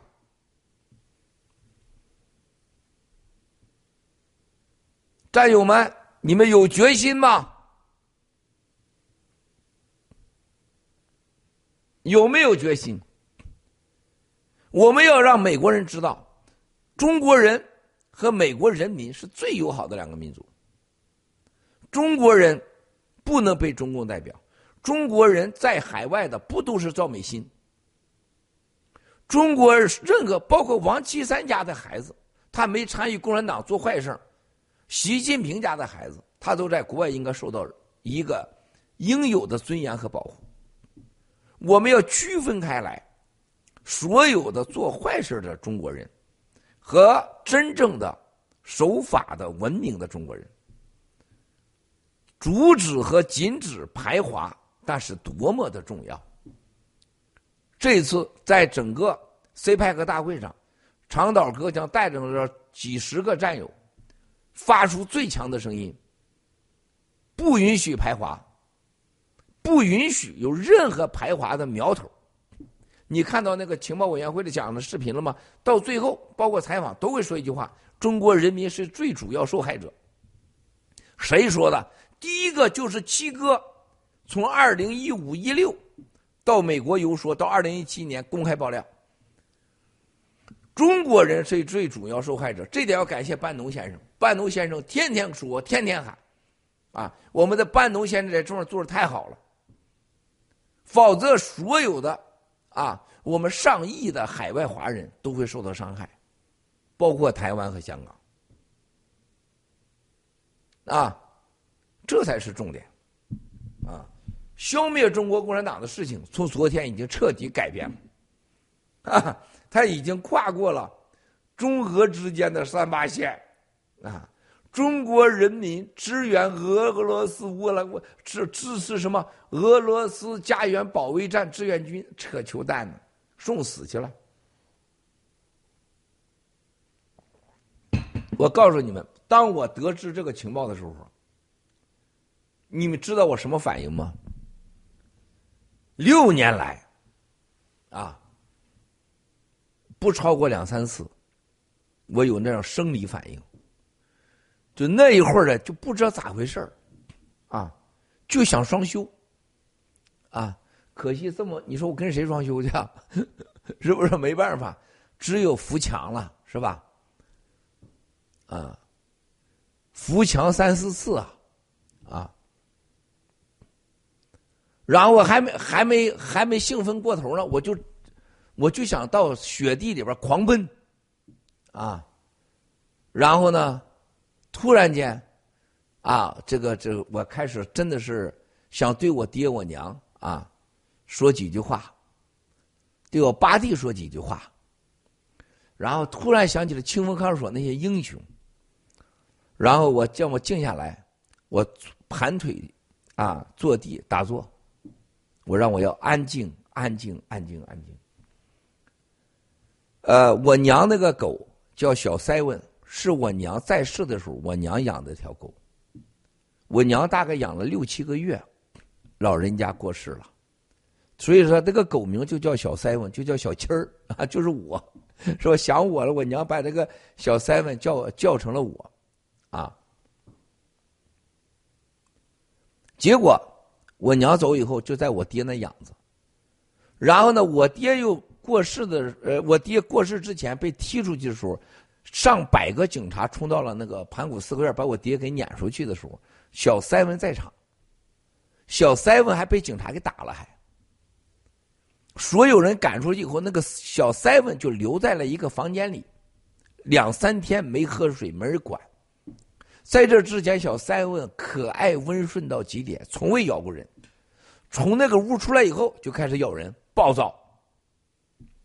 然后是辗转反折呀，因为我们全这哥哥嫂都被撵撵到马路上去了，就这个养几天，那个养几天，开始咬人，开始暴躁。最后，你七嫂子把他给弄到这儿来了。这个小 seven 来了的第一天，几乎把这屋人咬了，平均两遍到三遍。但是他就不咬你七嫂子，你奇怪吧？你说，啊，现在就是你七嫂上哪就跟他，哎呦，你七嫂子成就感老强了，是吧？老强了，啊！但是这就是从昨天已经开始不咬人了。但这个小塞文，我觉得他就不是个狗，我就说，我跟你七嫂说，他像个鸟，人家上楼就蹭蹭蹭就上去了，蹭蹭蹭就下来了。那现在 Snow 已经上不去楼了。从过去两天欺负 Snow，欺负就是 Snow 完全是个绅士，就 Snow 但凡一张口，哇一叫 Snow 啊，马上 Snow 我不惹你，我不惹你啊，然后只要 Snow 一吃饭，啊叫 Snow 啊，别我不弄，就 Snow 现在是被这个小三们追着打，啊，完全是大巴掌拍过去啊，拿腚撞他，一定就把他撞一边去，把 Snow 吓得 Snow 老夹着尾巴。啊！我的天哪！但是小三文从昨天起已经不咬人了，啊，而且和大家和平相处，每个人都喜欢他，喜欢的不得了，啊！从此事件看出来，共产党连连我家的小塞文都都揍，关了三天，关在黑屋里，啊，太可怕了，太可怕了，啊！但是兄弟姐妹们，啊，从这小塞文能看出来。环境多么重要，人是可以改变的，啊，可以改好的，啊，人受过恐惧威胁之后，人是变形的，是超出常态的疯狂。但是同样的道理，经过啊环境的整理，各方面都会好。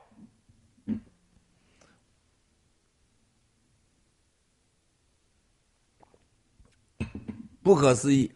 这个小塞文简直是个鸟你都不知道有多疯狂，你不知道有多可爱，太可爱了，这个家伙。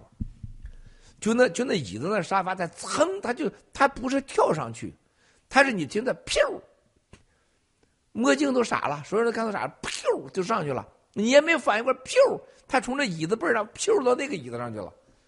哇塞，你简直是！你说这这台阶几十个台，几十个台阶，哎，蹭蹭蹭就上去，蹭蹭蹭就下来。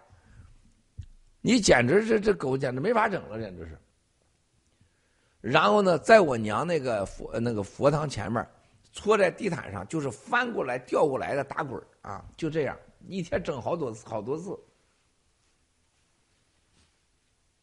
好，今天这个问题回答完了啊，回答完了啊，回答完了。现在我要接一个电话啊，给你们放首歌，我去接个电话啊，我要去接个电话，大家都去下洗手间吧。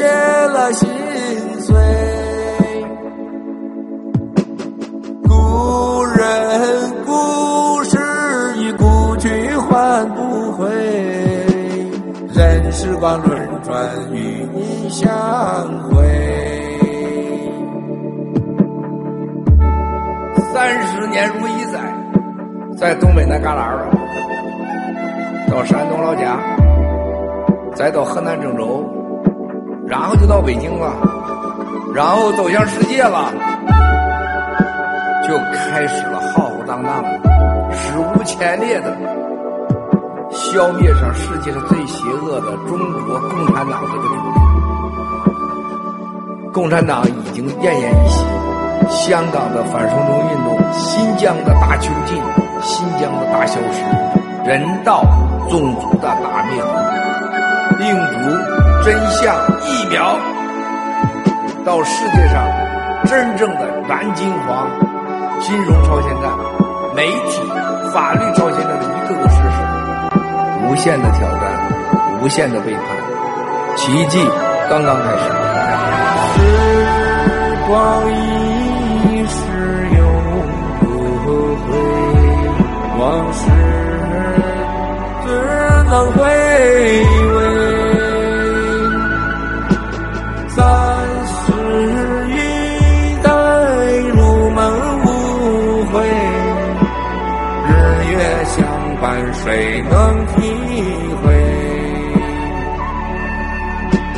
四季更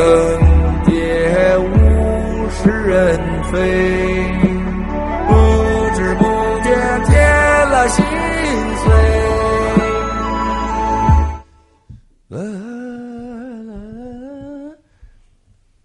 哎呀，我这歌现在也是水平，现在是越来越高啊！最近这个唱歌的水平是越来越高啊！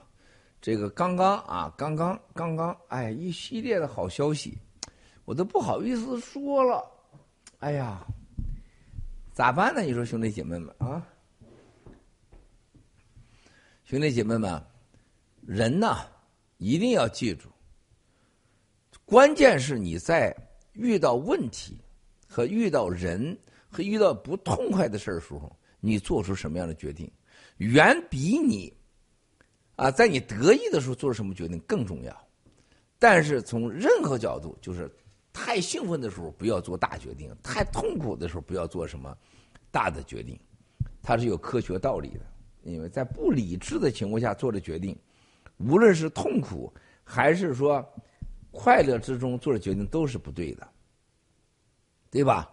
这是这这这都是这都是要慎重的啊。那么。像这个，咱们现在这个很多这个面对的事情啊，战友们遇到了各种挑战的时候，啊，总是爱放弃啊！一会儿等等我，看这镜头不对。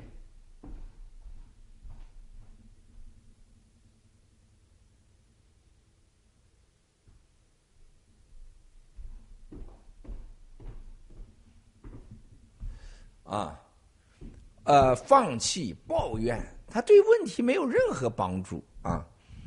这个就像呃，在英国大家知道，英国这个审的案子可以说是最最重要的，就是这个破产案当中，普恒啊，普恒还有查士迪路克啊，他最想得到的之一就是把 UBS 案子他抢走啊。那个案子的成本十五亿美金啊。这个 A State 和 Down State 我要赢过这个案子呢，可能要要一二十亿美金的这个这个这个索赔，甚至几十亿美金啊。但这个案子的当时管辖地，就像当时啊这个太平联盟告七哥一样，在美国这个管辖地简直是荒唐至极的，没有一件事在美国发生，结果在美国搞了个管辖地的问题。从一个不存在的三千万的担保，变成了三亿美金的罚款，啊！而且太平联盟承认那三所有那个过去担保那个事情你都还了，还是告我啊！然后不让我举证，不让我出庭，还搞了个简易判决，都是在美国的渗透啊啊！但是这个案子，他有一个相关人，就是说人家当 State 和 A State 告这个 UBS 的事情。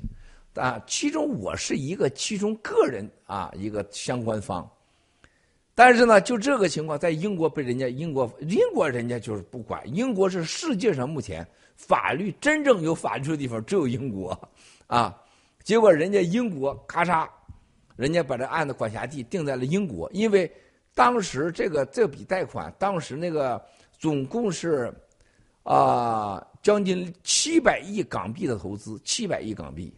啊，七百亿港币的总额投资加在一起，将近一千亿港币了。这投资的管辖地、签署地 UBS 就是伦敦。就这 UBS 想把这个案子呢从英国拿走，拿哪儿去呢？拿到瑞士去打去。那瑞士对他有利吗？结果人家英国就把案子给立上了，就在英国管。因此 UBS 上诉，啊，在上诉过程当中啊，查斯蒂路克来了，就到英国去。要把这个案子接管，他要拿走，这是其中一个目的。结果最后是什么？陆克把代表我的律师给发押掉了，啊，然后呢，要把这个案子呢，就是要踢到瑞士去。我估计陆克这个家伙啊，去跟这个瑞士 UBS 沟通要钱的情况下，人家瑞士说了，郭文贵可以踢出去，那 A State 当 State 跟郭文贵没关系啊。你怎么能保证这个案子没有呢？就是我 UBS 给你钱，怎么能，是不是？怎么能让这个所有这个案子彻底了结呢？他做不到，啊，大概是上大概二十天前吧，不到一个月的时间，你们没有注意到，他是大直播的，他是在 YouTube 上直播的。英国大法官，两个最有威望的法官，啊，就是开庭，开庭什么呢？就 UBS 上诉。就反对这个案子留在英国来审，要不要留在英国？在这个案子开审的头一天，陆克啊宣布不出席啊，而且陆克把代表我的律师给发押掉了啊，多大的事你们都没注意到。结果那天我直播也是啊，我这么一说啊，结果是开庭了。两个大法官是在 YouTube 直，人家是直播的开庭，最有威望的，全英国最大法官，啊，开完庭，在三个小时前，啊，三个小时前，英国法最高法院两位大法官作出决定，维持原判，啊，郭文贵不在这案子了，就我已经出局了，但是 A Stake 当时这个案子还要留在英国。这说明什么？在美国案子，咱没有一样能赢的。就在这个，在这个破产案上，没有一样咱能赢的。从南区法院到这破产法院，咱说啥都 no no no no no no no。到了英国法法院，咱没有一样输的。咋就这么绝对呢？咋就这么奇怪呢？是吧？所以很多人。啊，都劝我，哎呀，和解呀，什么？咱拿啥和解去？你和共产党，你和这帮人和解，就是跟共产党谈和解，他能放过你吗？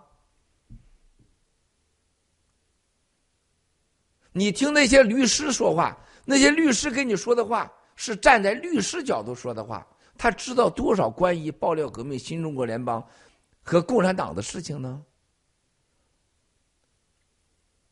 啊？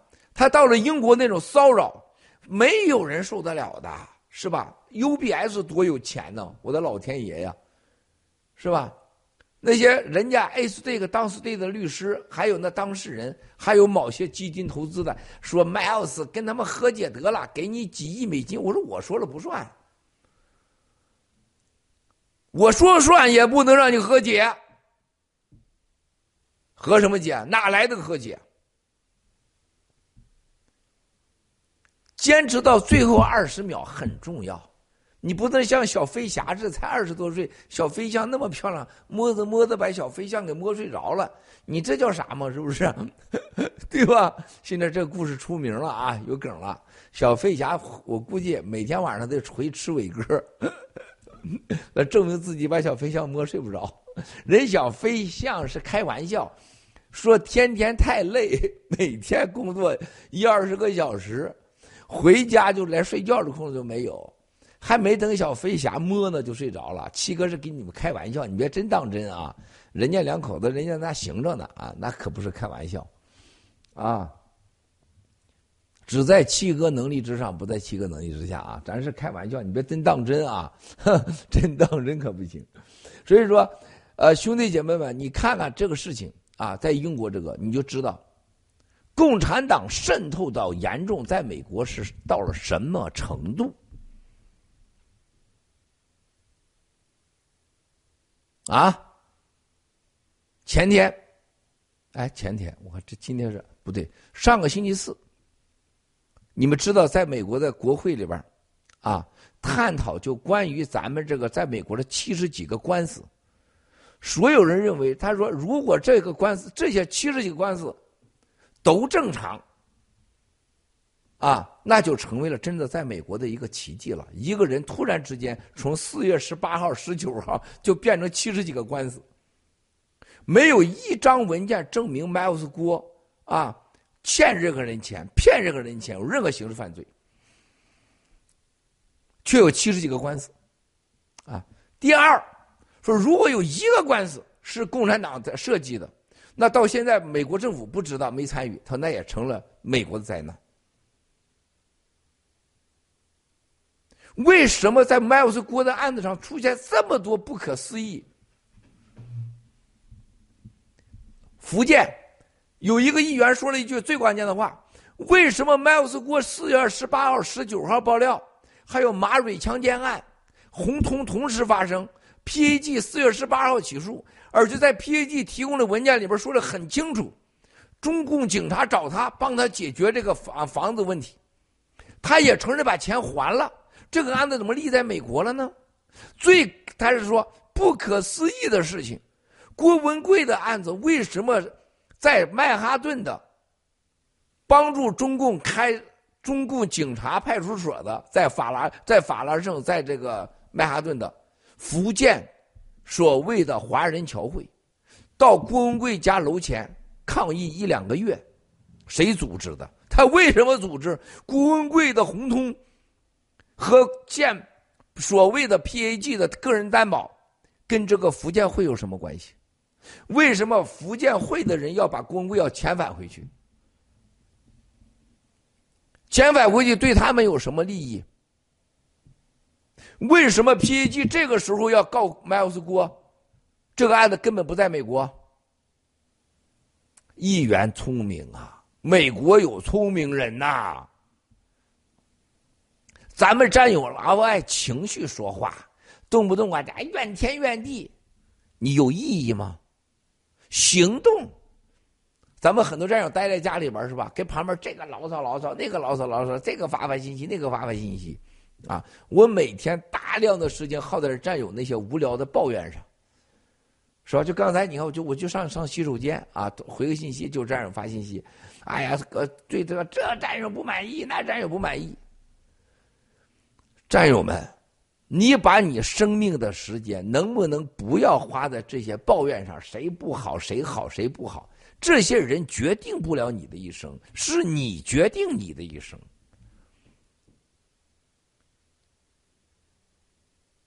是吧？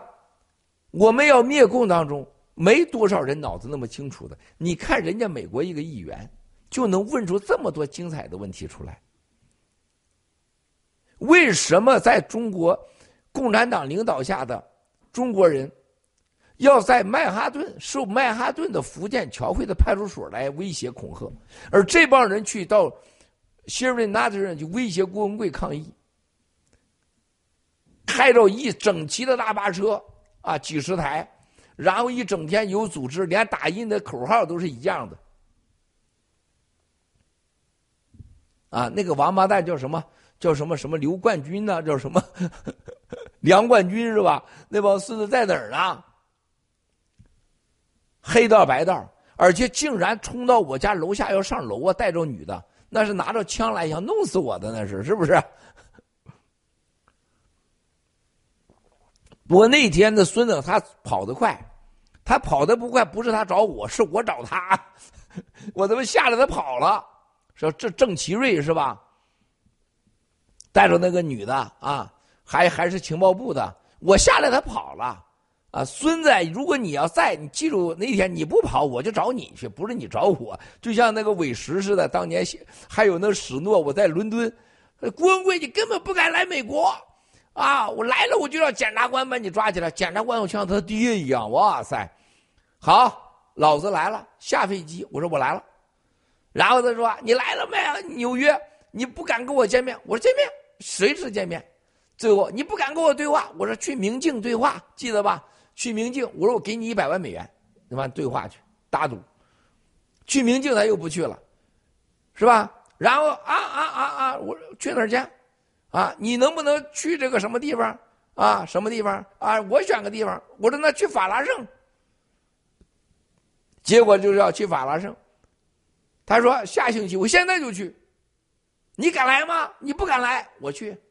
我快到了。当年那个垃圾陈闯闯给我，那时候还友好呢。七哥，我能参加？我说你可以参加。在我走进希尔顿酒店大堂的时候，我说咱去法拉盛希尔顿见。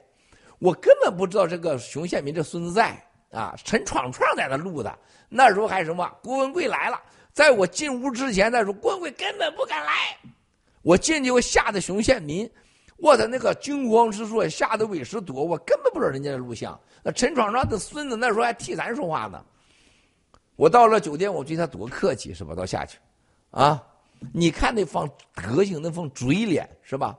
你再往回看那一天的时候，战友们要记住，就是因为七哥过去没干过坏事儿，还有没有恐惧。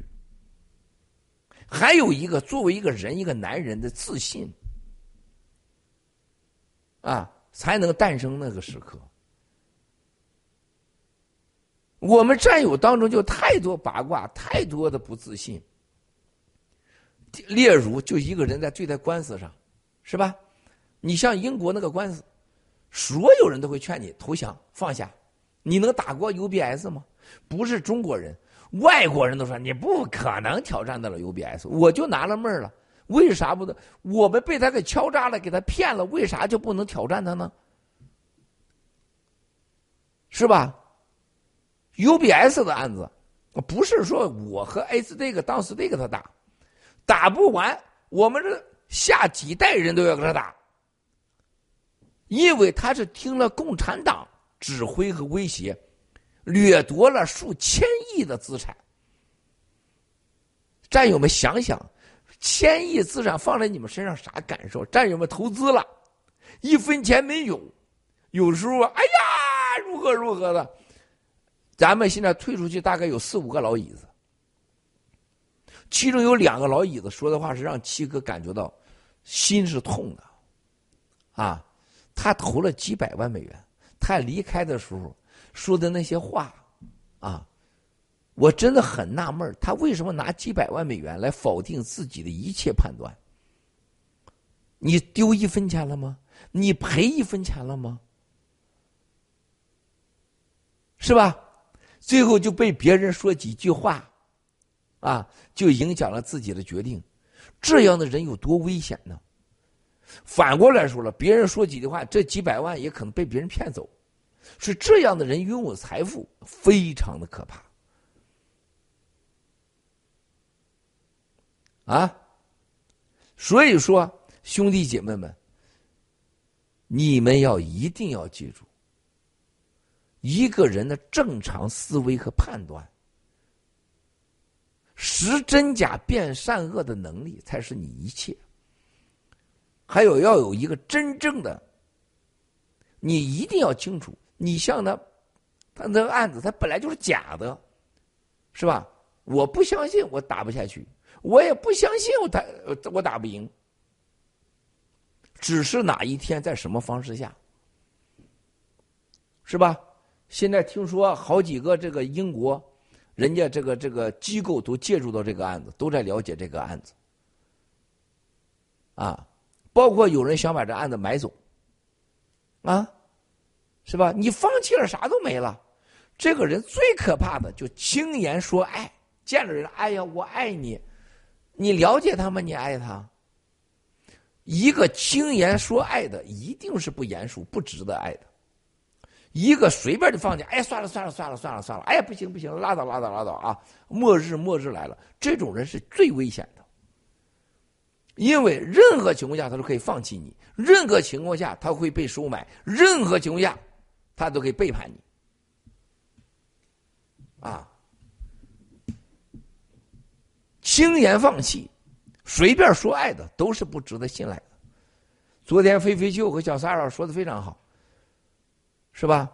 你我健身，我达到七十七公斤，就是七十七公斤，洗冷热水澡，是吧？刚才我上去冷热水澡。那这多少度啊？我是拧到底儿的，每天是吧？拧到底儿的，在曼哈顿的水大概十多度最凉，七八度，在这里的水那家冰凉冰凉的，是吧？那可不是几十度的问题。你每天要坚持健身，你每天要坚持唱歌，是吧？我再忙，是不是？我昨天晚上都九点多了，我还打开卡拉 OK 的练几嗓子。是吧？我要练练浪漫的事儿，是吧？哎呦，我我想唱歌，现在突然，哎呦我的妈呀！沧海一声笑，滔滔灭共潮，四海英雄聚今朝。苍天笑，拔剑斩红腰。啊，下一句什么？浪沙淘尽独卖笑。怎么样，兄弟姐妹？张嘴就来，张嘴就来。过去七哥能行吗？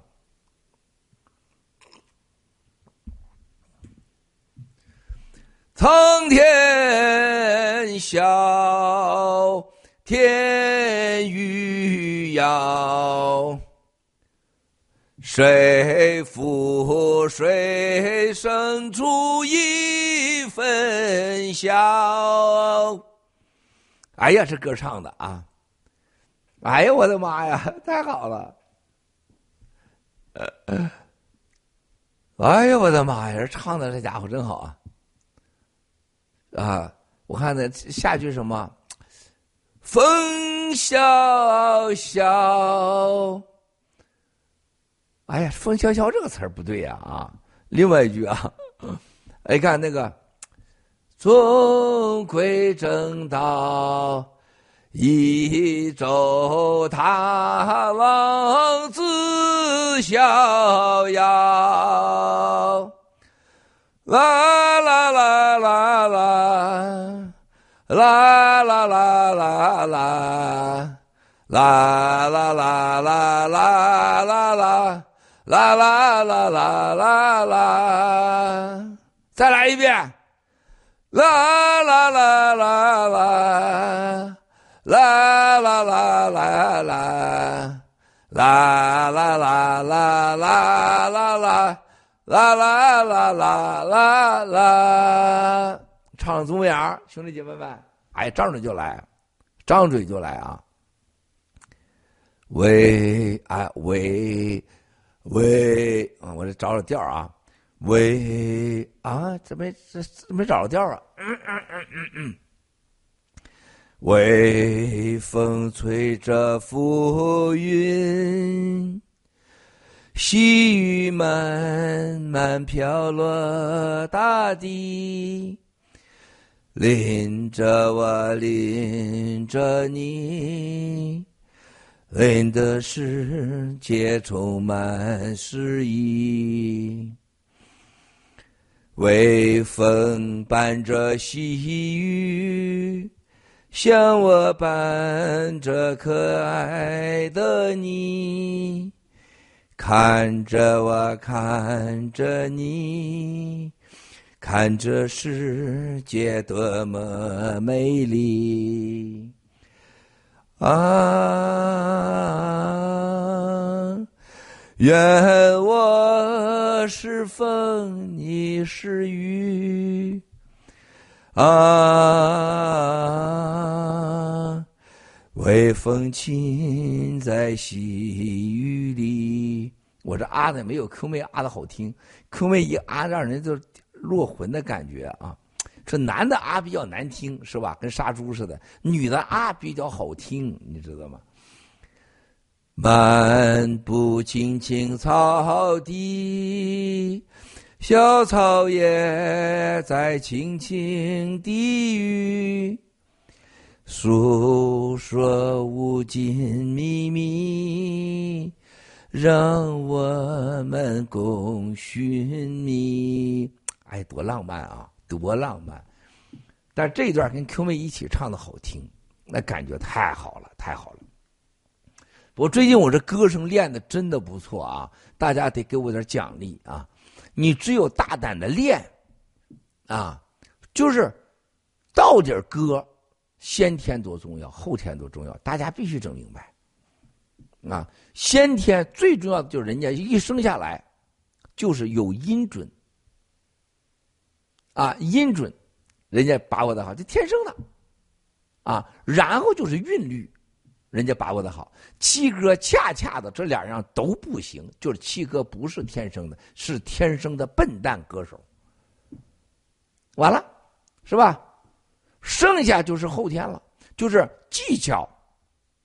声音的把握全是技巧，啊，后天可以练。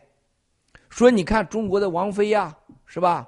帕瓦罗蒂呀，是吧？你看那个辛尼迪翁啊，包括日本的小室哲哉的钢琴啊，啊，包括日本的久石让啊，是吧？中国的张学友、刘德华，是吧？所有的人他的歌最后的风格都是变的。因为他是最后，你包括那个中国香港唱歌最好的就是容祖儿，啊，容祖儿唱最好的。你看他这歌声都变了，都变了，啊，为什么？他后天在练，啊，但是七哥只能靠练，就是人家是七分天才三分练，七哥是七分笨蛋十分练，全是笨蛋。说我必须得练，得辛苦，很不容易呀。我就现在唱浪漫的事儿，就背靠着背坐在地毯上，听听音乐，聊聊愿望。就这个，就这两句话，我唱了真几千遍了啊！然后呢是，你说你哎呀，你看完了，唱不上来了又，调把握不住了又，完了，笨蛋出来了是吧？但是我我现在对着这个卡拉 OK 唱的老好听了，我要把这个歌唱呃，我能唱明白。To me most the romantic thing, romantic thing 啊，我在练着调呢。romantic thing，小飞侠教我的，他摸小飞象摸出的感觉。romantic thing，romantic thing，哎呀，英文的编曲啊，我跟小飞侠编曲啊。哎呦，我一唱，现在简直是只要不放弃就能唱好，啊！然后原来一开始我把握不住调，后来现在特别，背靠着背坐在地毯上，听听音乐，聊聊愿望。你说你要啊？怎么说？你说你说你希望我越来越温柔，呃，我。希望你放我在掌心上，啊，是吧？我现在唱的不是一般的好了，已经啊。哎呀留言啥意思？我这会儿看不明白。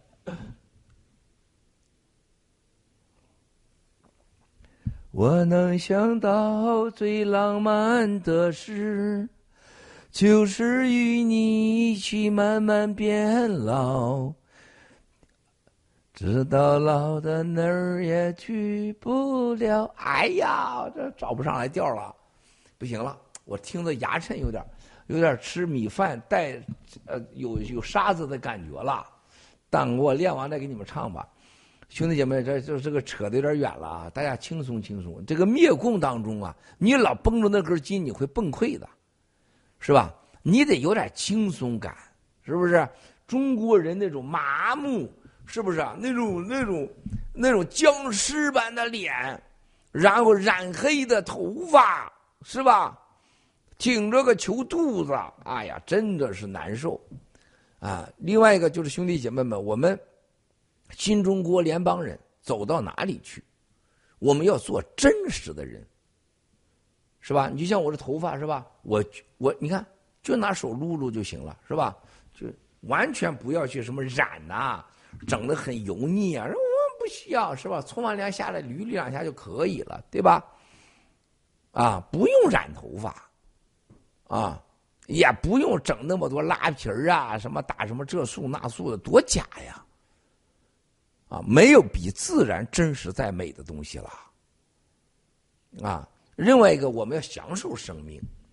一个人，你想想，每分钟每秒钟都是上天给你的，我们现在健康快乐的最好的时刻，不要浪费在那些八卦、抱怨，啊，所谓的怀疑那些事儿上去，太无知，太可怜了，太没必要了。啊，不要浪费自己的生命。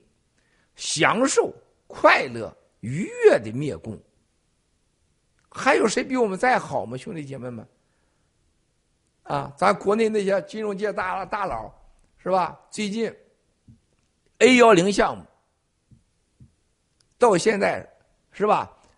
这么多钱当中，可以告诉大家，A 幺零项目是前所未有的，来自中国最高端的战友的投资。这是爆料革命从来没有的，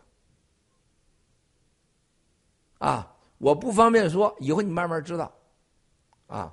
其中有一个战友，啊，非常说七哥，我认真研究了 A 幺零项目，我们全家开了家庭会。A 幺零项目的设计和它的诞生，和它今天已经出现在这个地方，它就是传奇。啊，特别是他说 A 幺零是这两个幺零各五的平台，太牛了，它是真正的啊保值啊增值稳定的象征。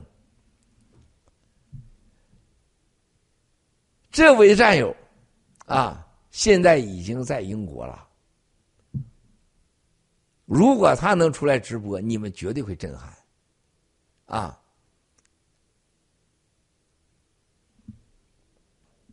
啊啊啊啊啊啊！我看看，好像我这是位战友在在。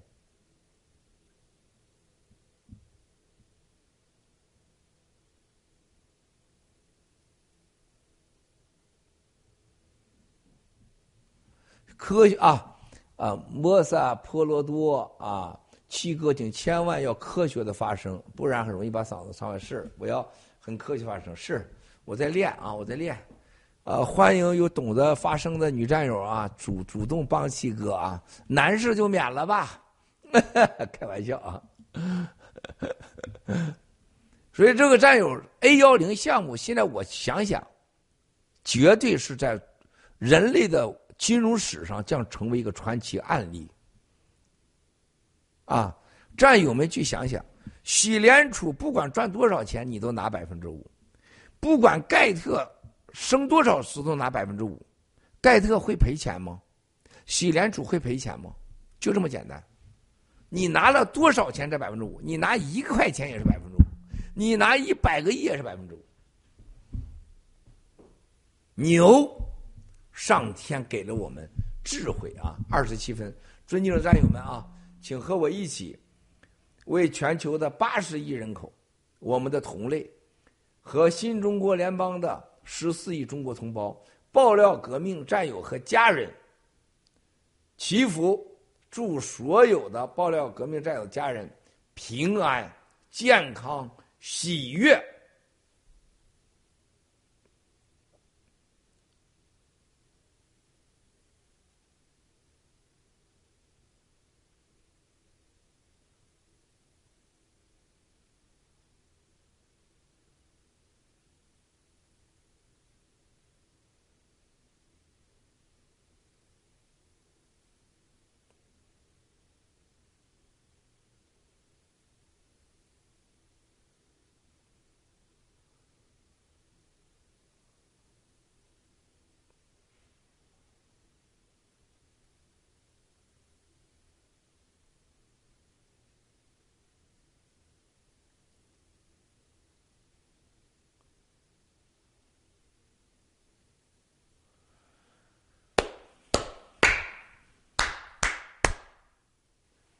兄弟姐妹们，伟大的时刻啊！希望今天这个有夫妻的啊，赶快今天沐浴更衣去双休去啊！绝对值得你们啊，值得你们珍惜啊！这个是昨天啊，昨天哎，我看看，昨天啊，这个哎呀，别别说了，这事别说了。这好事太多，我怕你们受不了啊！怕你们受不了，别说了，不说不说了，过两天再说吧。行了，就让你们留着点啊。关于那个洗币的价格，哎，听说又跌了是吗？在二级市场买了的战友们啊，除了我本人跟你说话，比如说某位某位战友啊，我不说是谁，人家五十多块钱进去的，我说了你。你进多少钱，你赔多少，我都给你，啊，那是肯定的，那肯定的。如果听了七哥话的战友们，啊，那你赔多少钱，七哥都给你，其他我就不管了哈，其他我就不管了。另外一个，我建议大家千万不要卖，不要那么傻，啊，再等等嘛，等个最多俩月，啊，再看看。但是完全你们自由啊！七哥仅是建议，不承担任何法律责任，不承担任何后果啊！不代表任何七哥大直播本台立场。我一听这些废话的时候，就特好玩啊！另外一个兄弟姐妹们啊，想想共产党参与了俄乌战争，中国人民支援俄罗斯保卫家园志愿军，后果是什么？在国内的任何银行现在取钱存钱都是被限制的。在国内，如果你有钱，还是你的吗？你能保证是你的吗？我们英国这位战友研究完 A 幺零以后啊，把国内的几个产业全卖完。他投的虽然不多，两亿多美金啊，两亿多美金啊。但是，嗯嗯嗯嗯，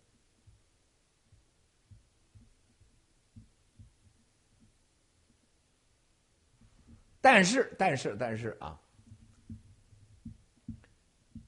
他作为一个这样的人啊，这么有影响力的人，这么成功的一个企业家，啊。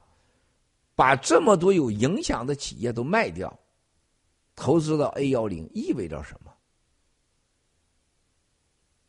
啊！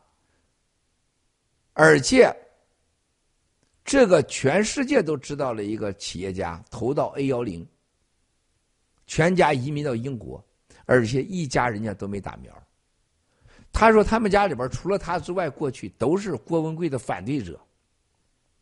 他在家里面说要说喝点酒，一说话全家说：“哎，说啥都别说那个郭文贵啊，骗子郭文贵啊，那是个绝对有争议的人物。”啊，现在是全家都在看七哥直播，我相信他现在在看直播。刚才找的，还有刚双休完的，太好了，恭喜你啊，双休成功啊！啊，所以说，兄弟姐妹们，这样的战友，在过去的二十四小时，去想想，共产党到俄罗斯参与这场战争，他能带回来什么？除除了尸体之外，他连骨灰他都带不回来。咱不信，走着看。天灭中共，所以道长说我们业已天成，有道理。我越想越有道理，夜已天成啊。昨天我在外面的雪雪里面走的时候，我就在想，这皑皑的白雪啊。大自然的规律，哪一天下雪？过去十万年、百万年没改过，是谁在运作这个规律？大自然自有它的规律。共产党做到已经是必死无疑、人神共愤、天地不容的境界。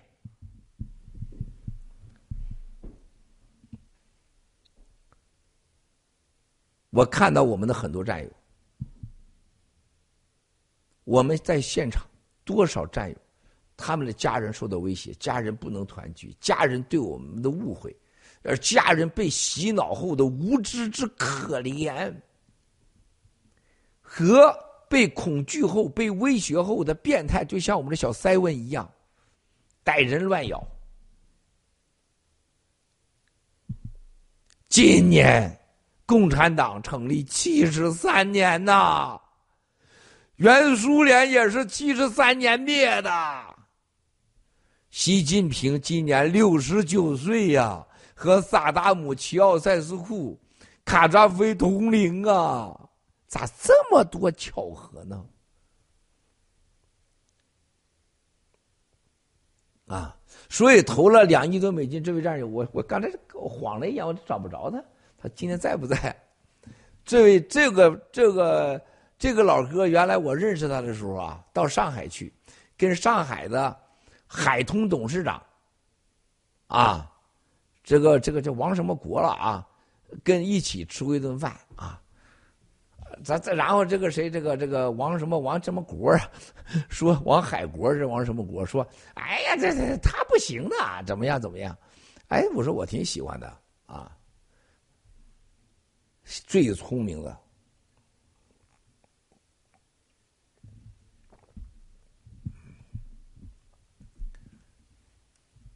兄弟姐妹们，一定要有耐心啊！来，一定要记住，不要在人生中最最属于你的时刻，你忘记，你放弃了，你妥协了。共产党，你就等这一段时间，等今年、明年，最多二零二五年，要不然你干啥去？告诉我，你不等你干啥去？你有更好的地方吗？这次共产党啊，把马云的那所有资产又给罚又征走。马云这个傻货，以为家人被绑架了啊，被绑架了是吧？啊，就妥协，你没有妥协，最后弄死你拉球岛啊！一定会他比王健还会很惨，马云。还不了解呢，啊！战友说两亿多美金，我们现在已经是非占有的国内企业家已经超过十亿美金了，已经超过十亿美金了啊！已经超过十亿美金了，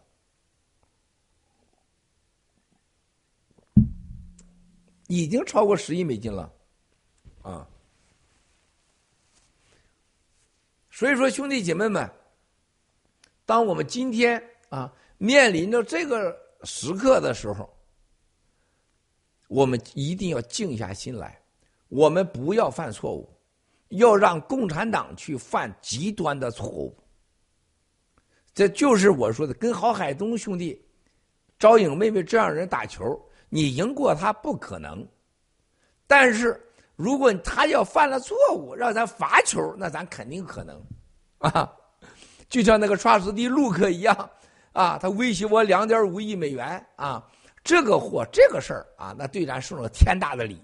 他威胁咱两点五亿美元配密配密要付给他啊，然后呢被 depose。此时此刻的 Look 正在被 depose 啊，今天此时此刻听说啊。啊，有意思吧？有意思吧？啊，是吧？坚持，坚持，相信你，相信的就不要放弃。但凡有一点点怀疑，你就不要去要他。我交朋友，啊，我做事情，但凡有点怀疑，我立马放掉，我绝不纠结。就像我爱你七嫂子一样，我追你七嫂子。我一眼一看你七嫂子这个，这就是我的老婆了，这就是我的女人了。你七嫂子从那个古城北关啊，从那个推着自行车一出来，从屋里边我一看，穿着一个黑底的紫那个那个那个粉紫粉花的那个黑纱的，然后这个立领的，下边穿了一个筒裤绿色的，穿着一个跟儿那个就是咱们这个中国人穿的就那个带帕的那个鞋，黑绒的，然后。女有学生头，你说你七嫂子一米七几的个儿是吧？啊，然后她就不像一个在那个地方长大了，就是像那个，他他的整个人就是气质，还有他各方面就是北朝鲜的超级美女，啊，就是我一看得出来，这小孩原来我见他之前是吧，穿护裆裤呢，这几年变大了，人家夸过来了，这就是我媳妇了啊。追到底，啊，追到底，刀枪剑戟炸药包头上，没放弃过。在这过去，你看看牵手的、写情书的，我的专业就是谈恋爱呀，对不？那时候，所有的只要是异性老师，除了我们那个女校长没写情书之外，啊，女的年龄太大了，几乎都写过情书，都谈过恋爱，都约会过啊，但是就没有一个发生关系的，啊。人家那女孩约我去广场上是吧？人家穿着裙子给我打倒立，说我给你翻个倒立吧。我就没有想到人家翻倒立是吧？裙子不就下来了吗？回来以后跟那几个小男孩同学一说，哎，说你看人家约你倒立，你得那啥情况是再约人家倒立是吧？啊，人完全没感觉，就是遇见你七嫂了，那就是一下开了光了啊。没办法是吧？没办法，所以说兄弟姐妹们。人生你想追求的感情，你想追求的财富，你想追求的事业，你别犹豫。凡是犹豫的，一定最后给你是灾难，一定是灾难。相信七哥说的话，你一定要发现这这是你信的，你想要的，你就跟你就追下去。啊，包括交朋友，就这个朋友我交定了，不管他啥样，我就认定他了。啊，除了他跟你伤害你之外，你都要相信他。如果半信半疑的朋友，早晚一天得出事儿，啊，千万别这样。然后咱们战友头两天，七哥，我我要着急了，我要看星期三大直播。我星期三有几天？太急了。今天是星期一，我这不刚星期天大直播完吗？是吧？那就等急了。但是今天我看到他来了，这个战友是吧？耐心就会等到星期三。本身等待和期望就是个快乐的事儿。人生最可怕的就是没有希望。在国内的所有的同胞，最可怕的就是没有希望。就像那小塞文一样，啊，你起早的把他给弄出来了，我都不知道。啊，来了。我才发现，这个小塞文那就要不来就完了，这狗就完了，彻底完了。现在那家伙到了，那到了天堂了。我们家现在所有的主题都被小塞文改变了，是吧？小塞文跟你七嫂子简直，这就跟你七嫂子，人家 认明白了，认明白了。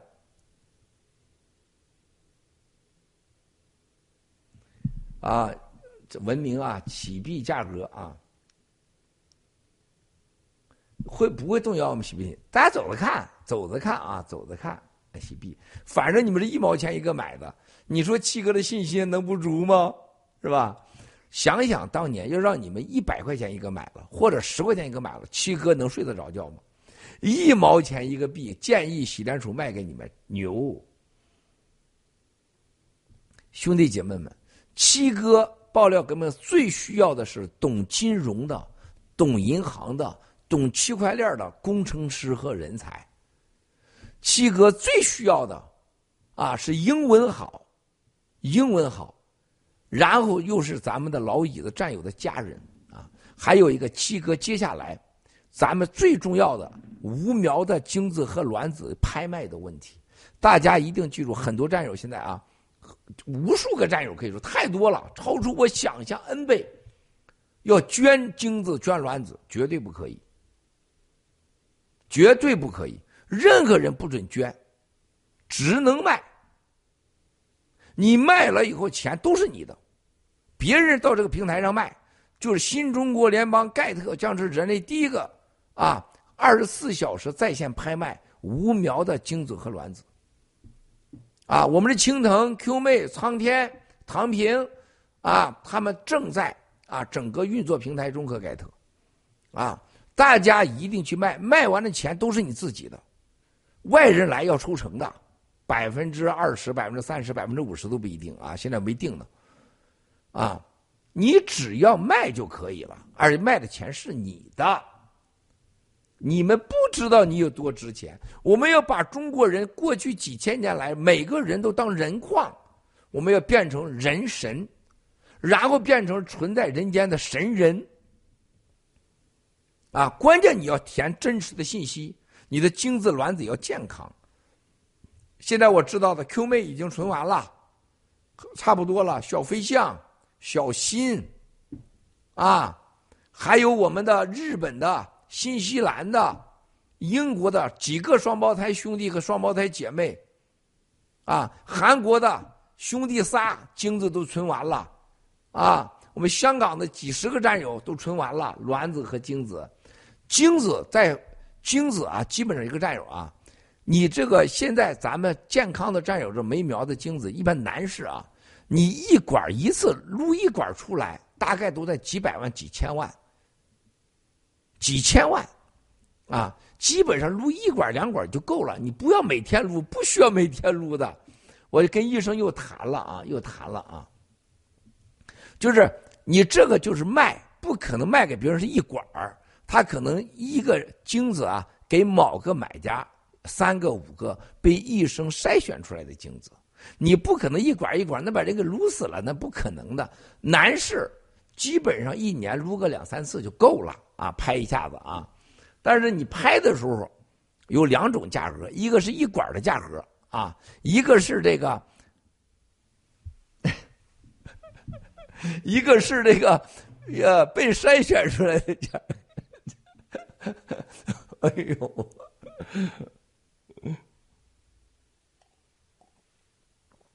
卵子卵子啊，卵子也是肯定是论个卖啊。不能论次卖是吧？咱们战友们的啊，但保证要怎么如何保证成功是另外一回事啊，保证成功另外一回事啊，咱得保证人家成功。如果一次不行，两次是吧？啊，所以说兄弟姐妹们，这个这是咱们最牛的是吧？让我们的穷战友啊，是吧？你看拍卖的时候，最重要的要接触洗币、洗欧元、洗美元。盖特币、比特币、以太币，啊，或已经在区块链钱包里边的所有的数字货币啊，这才是重点。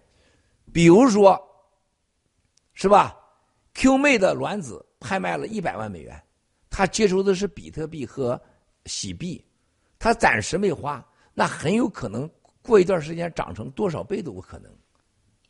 对吧？你看小飞象的卵子已经国内战友找我了，是吧？最起码超过二十个战友找要买小飞象和 Q 妹的卵子的，啊，因为大家都知道他，也有人想买菲菲的卵子的。我说菲菲的没纯呢，好像是吧？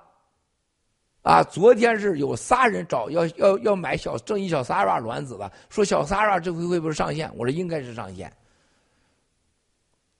啊，我们还有很多美女战友没出镜啊，多了去了，啊，还有好好几个战友找那个瑞卡野兽，他说他生了仨孩子，这么漂亮，啊，这个特别好。啊，也找他的，啊，这真真是啊，真是这很精彩，很精彩，很精彩啊！